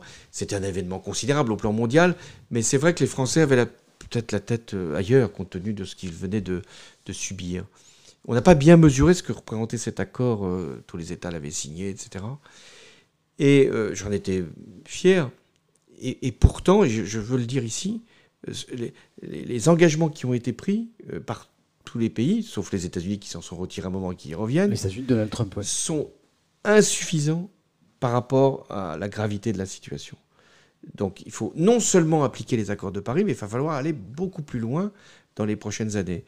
Et donc aujourd'hui, bon, euh, cette question écologique, c'est pas simplement euh, est-ce qu'on met euh, euh, un peu plus de verre ici ou là. C'est une question de transformation, comme de bien des modèles énergétiques, des modèles de consommation. Ça va prendre beaucoup de temps. on est en pile- on est dans l'actualité. Le projet de loi climat arrive à l'Assemblée, euh, inspiré des travaux de la Convention euh, citoyenne pour le climat. Euh, certains estiment que ce projet de loi est insuffisant. C'est votre avis ou pas? Il l'est. C'est déjà pas mal qu'il y ait un, un texte qui, qui prenne une bonne part des, des, propositions de la Convention sur le climat. Mais je pense qu'on aurait dû tirer de, de cette Convention qui a été quand même une, une heureuse surprise. Est-ce que ça allait Mhm. fonctionner, ce dialogue avec les citoyens? Est-ce que les citoyens allaient s'emparer de cette question? Ils avaient des opinions très différentes. Ils s'en sont emparés. Et, et- et donc, je pense qu'il faut prendre des décisions beaucoup plus fortes et beaucoup plus lourdes pour qu'elles soient respectées. Ils ont été très déçus. euh, les- ils, ont, Oui. ils ont mis une très mauvaise note au président toujours, euh, Macron. euh, parce qu'ils ont trouvé que leur proposition n'était pas suffisamment re- retenue. C'est aussi votre avis ou, ou pas? Je pense que l'erreur du président Macron a, de dire, a été de dire qu'il prendrait toutes les propositions. Euh, Il avait dit un ou deux jokers et puis Euh, finalement. euh, après, son jeu n'était qu'avec des jokers, Ouais. donc euh, c'est- un peu difficile. Ouais. Donc il fallait peut-être être plus prudent. Mais aujourd'hui, puisque le, le débat maintenant est à l'Assemblée nationale, le président a dit ce qu'il avait à dire, bah, aux parlementaires de jouer leur rôle et, et d'aller le plus loin possible pour que, sans bouleverser l'économie, nous puissions euh, euh, tracer des perspectives et, et multiplier les incitations. C'est fou parce que les questions vont dans tous les sens. Elles sont toutes passionnantes. Alors, C'est très, c'est très euh, ennuyeux. Moi, je- J'en vois, j'en vois, je vois une question sur la chasse. Je vois une question sur la musique. Qu'est-ce que vous écoutez Euh, je vois aussi euh, à l'instant. euh, est-ce est-ce qu'enfant vous, vous rêviez d'être président de la République? J'aime bien cette question. Oui, Beaucoup d'enfants me la posent. Mais oui, Et alors. je leur dis, mais, mais, mais enfant, euh, je, je pouvais euh, rêver d'être footballeur, je pouvais rêver d'être artiste, euh, mais pas président. Non, non. Je m'intéressais déjà beaucoup à la politique enfant. Oui, Oui, parce que j'avais cette chance que mes parents, euh, qui avaient des idées totalement différentes, euh, parlaient politique à la maison. D'accord. Et si j'ai un conseil à donner aux parents, parlez politique à la maison. Ça, ça, ça, ça, conduit les enfants à être curieux. Donc je me suis intéressé à la politique. Ah, j'avais envie d'être. Euh, Mais quand vous disiez enfant, à quel âge vous avez commencé à vous intéresser à ces questions-là? 11 ans, 12 ans. Ok, d'accord, ok, ouais. Et, donc à ce moment-là, euh, je, me suis mis dans les livres, j'ai essayé de, comprendre. Et, et puis après, je me suis engagé plus, plus nettement dans la politique. Est-ce que je me suis dit, je vais devenir président? Je, voulais être délégué de classe. C'était mon objectif. C'était déjà pas mal. C'est président de la classe. puis après, j'ai eu d'autres ambitions. mais je voulais faire de ma vie une vie d'engagement. Utile. Oui. Et, peut-être que si je n'avais jamais été élu député, si j'étais élu député, j'étais assez jeune, j'avais 32 ou 33 ans, peut-être que j'aurais fait tout à fait autre chose, mais j'en aurais souffert. Mm. Parce que je sentais que ma vocation, c'était celle-là, de, représenter les autres. Et après, quand j'ai eu les, les, conditions pour être candidat à la présidence de la République, j'ai saisi ces conditions mais je, n'étais pas euh, forcené de la présidence de la République. Je me suis pas dit, si je suis pas président, j'aurais raté ma vie. Non, euh, je me suis dit, euh, vaut mieux faire le plus loin possible le, parcours. Et s'il débouche sur la présidence de la République, j'espère avoir changé la vie des autres. J'ai vu une question sur la chasse, elle m'intéresse parce que je me dis que quand on est président, on est président de tous les Français, y compris des chasseurs.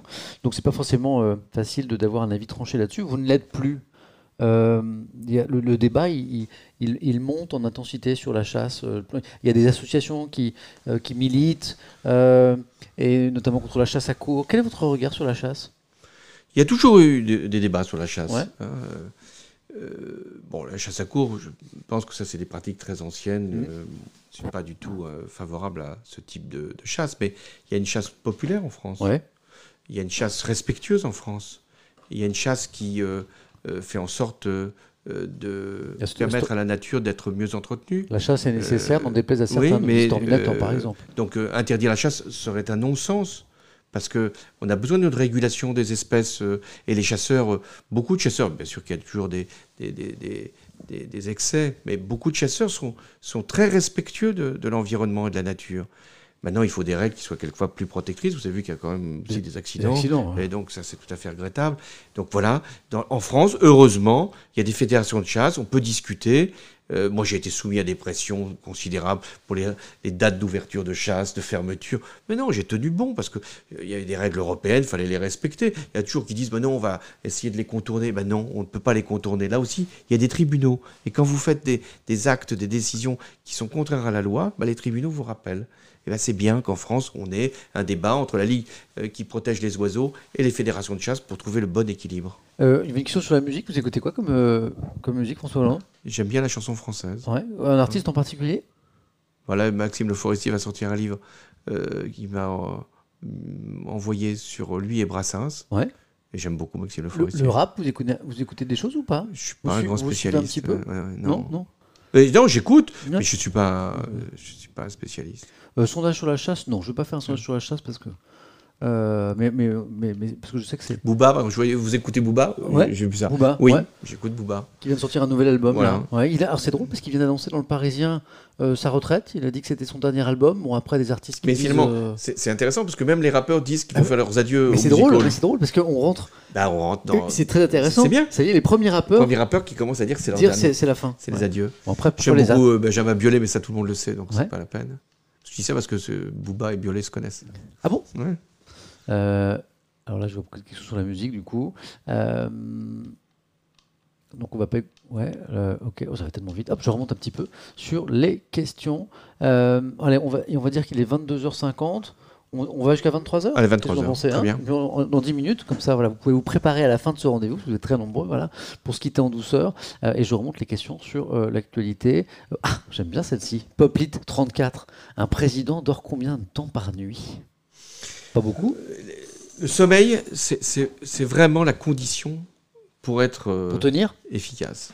Je dis pas pour être un bon président, parce que sinon, je dormirais. Mais pour être un bon président. Donc il y a un minimum, c'est ça? Pour être un président efficace, il faut quand même dormir euh, suffisamment. Alors, messieurs, c'est combien? Pour vous, c'était combien? 5-6 heures. Parce qu'en dessous, vous estimiez que vous n'étiez pas. Vous, vous, pouvez le faire sur 2-3 nuits, mais après, vous, vous, accumulez du, et on, retard. Vous perdez un petit peu en lucidité. Donc vous vous imposiez finalement de dormir un minimum. Oui, et la, crainte que j'avais, parce que souvent on est réveillé la nuit, c'est pas de pouvoir se rendormir. Réveiller, la nuit pour les affaires urgentes Oui, pour les affaires urgentes. Ou soi-même, euh, on avait une pensée qui vous, ah. qui vous euh, réveillait brutalement. Non, il faut essayer de dormir. Bon, là, il y, y, a des membres de la team 8 heures qui trouvent que 5-6 heures, c'est pas beaucoup. Oui, mais ils ont raison, mais, mais pour un président, c'est suffisant. Ah ouais, ouais. Euh, mais ça vous arrivait d'être réveillé en milieu de la nuit par, pour, pour une urgence Peu, parce que non beaucoup hésitent à réveiller le président. Euh, vive la Corrèze, allez Brive, il y a des supporters, ok. CAB, bien représenté. Je ouais, je vois.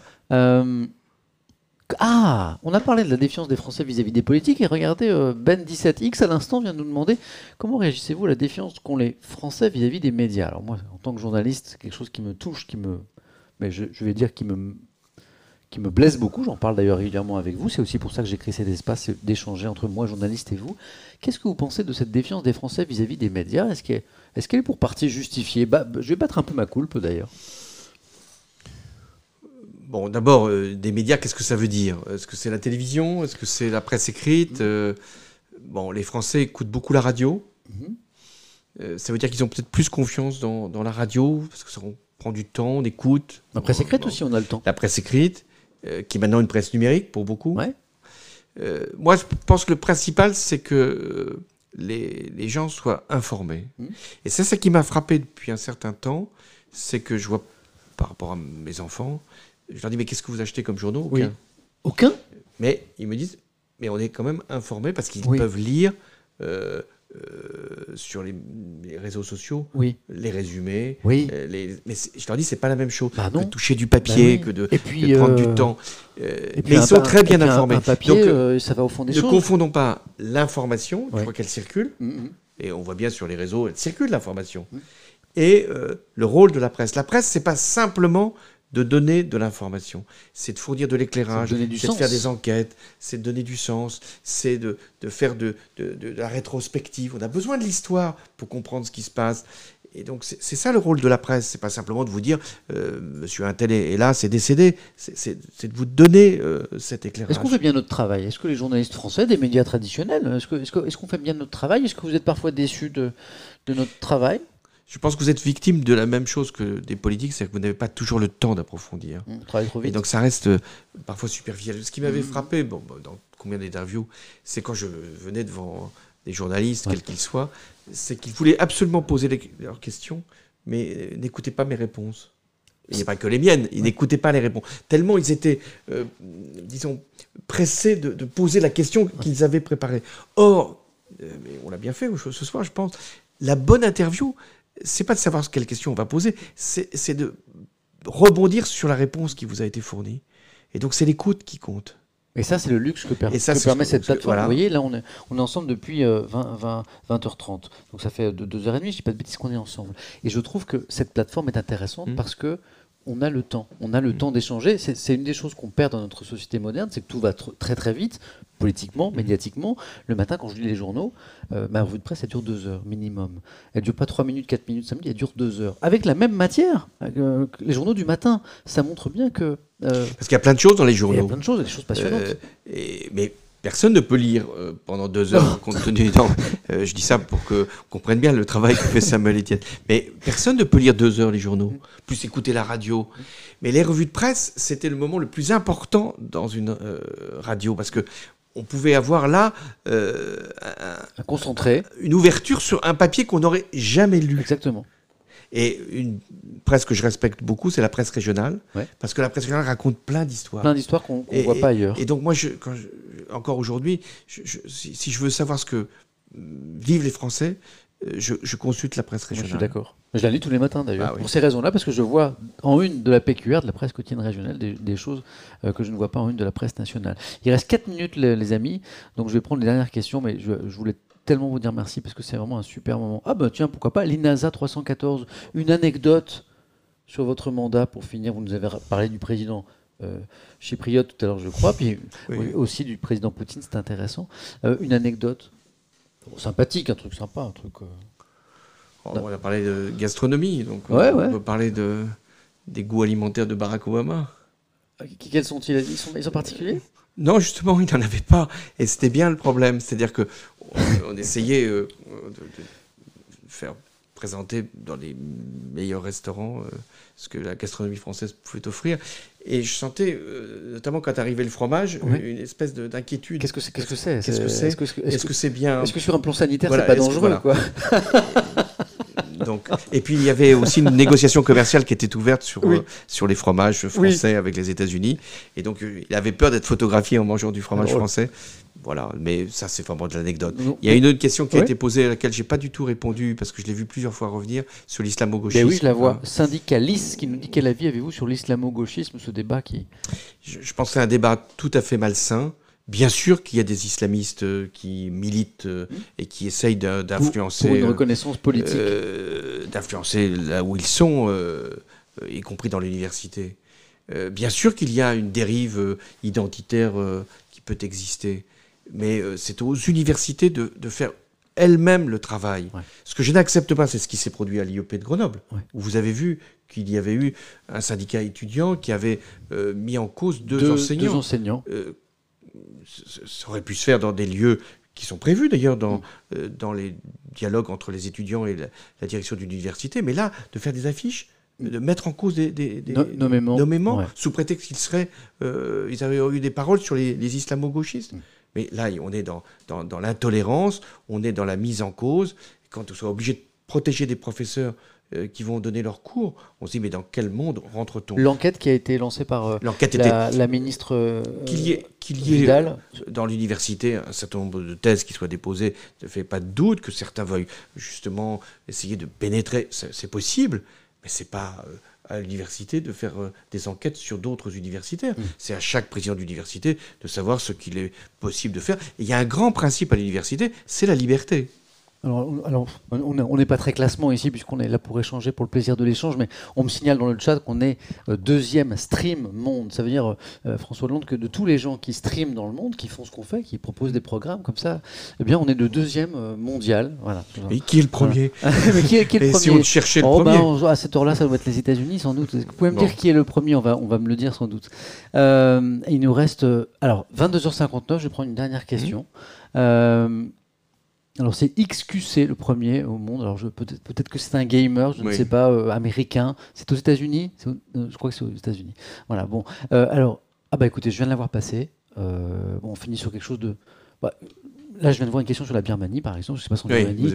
Vous avez, raison. Voilà, je pense que c'est important parce que moi, je trouve que le traitement médiatique de la mm. crise birmane, alors il y a des choses très intéressantes dans les journaux, mais il est, il est quand même pas très important au niveau politique. Pardon mais je trouve qu'on n'entend pas grand-chose, notamment en France. Euh, qu'est-ce que vous en pensez? Une des premières personnes que j'ai reçues à l'Élysée euh, après mon élection, c'est Antoine Souci. Ouais. À l'époque, c'était une, idole, parce qu'elle avait courageusement lutté contre euh, la dictature et qu'elle avait réussi à se faire entendre. Et, Il avait le prix Nobel de la paix. Et avoir le prix Nobel de la paix et être enfin libre. Et puis ensuite, elle a été mise en cause à cause de ce que faisaient les militaires euh, à propos des Rohingyas, et euh, une forme de d'opprobre l'a touché, comme si on regrettait de l'avoir sacré, de, l'avoir attribué le prix Nobel. Parce qu'on va rappeler qu'à un moment, elle est devenue chef de gouvernement de fait, elle n'a jamais eu le titre, euh, mais, mais, encadré par les mais militaires. elle n'avait pas le choix, parce que euh, si elle voulait rester chef du gouvernement et poursuivre dans la voie de la démocratisation, mm. elle était obligée de faire des concessions aux militaires, y compris d'avoir des membres militaires dans l'assemblée euh, de son pays. Et vous avez regretté ce. Et je trouvais que c'était très. autant on l'avait porté au nu, au nu autant on, la descendait en, en, en flammes parce qu'elle avait fait effectivement des compromis qui étaient contraires aux, droits humains, bah parce que les Rohingyas avaient été chassés de Birmanie. La minorité musulmane. Hein. Mais là, ce qui se passe, euh, c'est-à-dire un, pouvoir qui non seulement fait un coup d'État, qui non seulement emprisonne Aung San Suu Kyi et, tous les membres de son gouvernement, mais tue, euh, euh, emprisonne et, massacre des, manifestants à balles réelles. Et donc, hein, Comment se fait-il que le monde ne réagisse pas? Eh bien, on va donner quelques explications, parce qu'il faut les avoir, parce que la Chine et la Russie bloquent toute délibération au Conseil de sécurité, donc euh, pose un veto, ce qui fait qu'il n'y a aucune condamnation qui peut se faire de manière efficace, parce que ce sont des alliés euh, du régime birman, non pas parce que simplement ce sont des militaires, mais parce que les militaires contrôlent des matières premières, contrôlent de l'énergie, et donc pour ces pays, Chine et, Russie, c'est très important mhm. de les contrôler. Par ailleurs, la Chine n'est pas mécontente d'avoir un régime autoritaire en, Birmanie parce qu'elle n'aime pas forcément les démocraties à, ses frontières.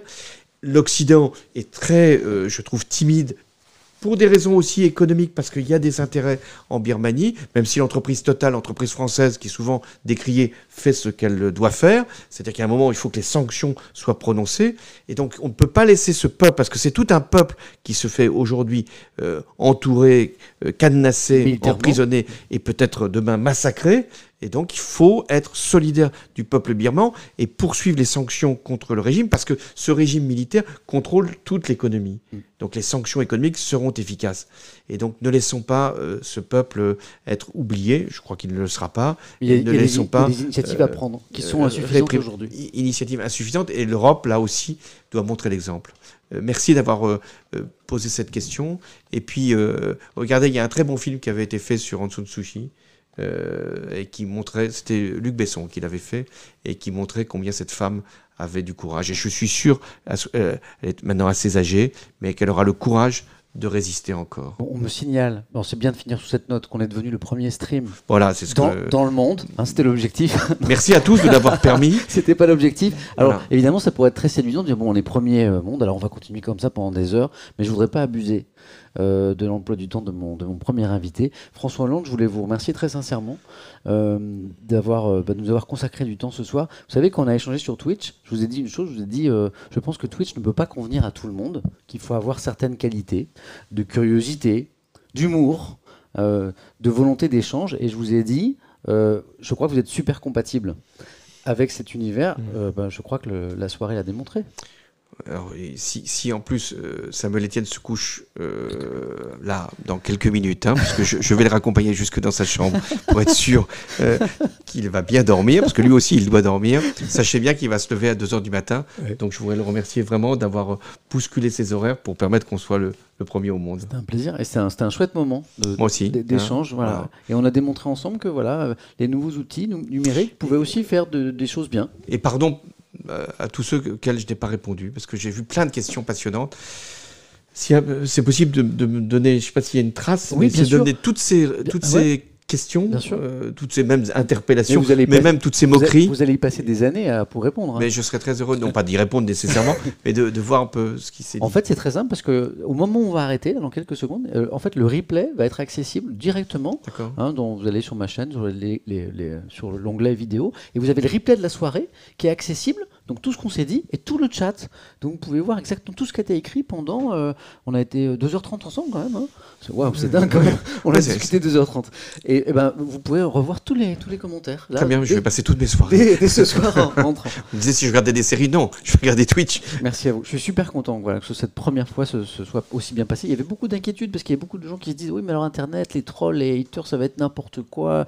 Il va, ça va partir dans tous les sens. Et eh ben, ça n'a pas été le cas. Ça a été grâce à vous super intelligent. Merci beaucoup. Est-ce que ça avait du sens Merci à vous. Merci, euh, très bientôt. Alors là, voilà, on va dire au revoir aux gens. Au revoir. Euh, merci, à très très vite. Euh, n'hésitez pas à suivre cette chaîne comme ça bah, quand je stream. Alors ce ne sera pas toujours aussi passionnant que ce soir, mais vous serez notifié, un petit, un petit alerte. N'hésitez pas à suivre le compte Twitter comme ça, vous, vous saurez aussi, c'est là que j'annonce quand, quand je stream. Et puis peut-être que... Alors, Peut-être que je recevrai d'autres invités. Je ne veux pas faire de cette chaîne une chaîne politique euh, parce que je voilà, c'est pas mon objectif. Mais de temps en temps, je vais recevoir euh, voilà des personnalités quand je pense que la personne est compatible avec cet univers pour essayer d'échanger ensemble comme on l'a fait. Donc, voilà, j'aurai pas mille invités, j'en aurai quelques-uns. Je vous en parlerai. Merci à tous. C'était un super moment. Merci François Hollande. Bonne nuit. À très très bien. Il est temps parce que dans trois heures le réveil sonne. À très vite. Prenez bien soin de vous et n'oubliez pas soyez heureux. C'est ça le truc important. Soyez heureux et répondez le bonheur autour de vous. Et ensemble. À très bientôt.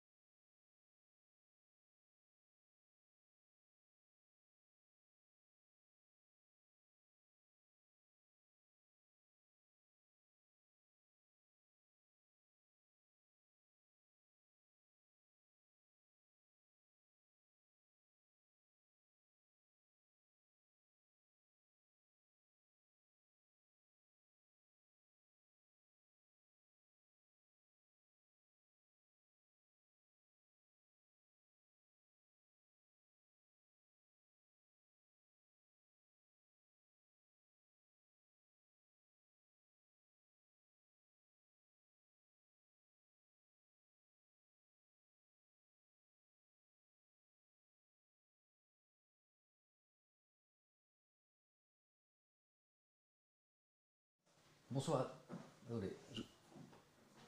Bonsoir à tous. Euh, juste un petit message d'adieu. Voilà, cette petite surprise. Je, suis revenu. Je suis. J'ai ramené le euh, l'ancien président François Hollande euh, à la porte. Je l'ai raccompagné. merci parce que je voyais que vous étiez encore très très nombreux. Je voulais juste vous dire, je vais pas faire de raid parce que je veux pas gêner quelqu'un. C'est un stream un peu particulier. C'est un stream où on a beaucoup parlé de politique, donc je voulais pas marquer un streamer en lui envoyant un, un raid connoté politiquement, je trouvais que c'était lourd. Et je voulais, je voulais aussi, je revenais ici aussi euh, voilà, exactement. Pas de raid, ce serait bizarre après un stream politique. Voilà, donc je, trouvais que c'était plus embarrassant qu'autre chose. Et une dernière chose, je voulais remercier les modérateurs. Parce que si cet espace euh, sur Twitch peut être aussi apaisé et intelligent et serein, c'est aussi parce qu'il y a un petit travail de modération. Voilà. Et je voulais remercier aux modérateurs, je suis sûr qu'ils sont encore là, pour leur excellent travail ce soir. Voilà, c'était subtil, c'était fin, les gens ont pu s'exprimer. On n'a pas supprimé des commentaires comme ça en masse on a laissé les gens s'exprimer. Voilà, j'ai vu que c'était vraiment euh, très finement fait. Donc merci aux modérateurs, merci à vous. Là, j'ai encore un petit peu de travail et puis je vais aller dormir. Je vais dormir deux heures, mais c'est pas grave. Hein, j'ai tout le temps pour dormir. Merci pour ce moment. Euh, je vais rejoindre ma petite famille et je vous dis à très très vite euh, pour d'autres aventures. Bonne soirée. Ciao ciao.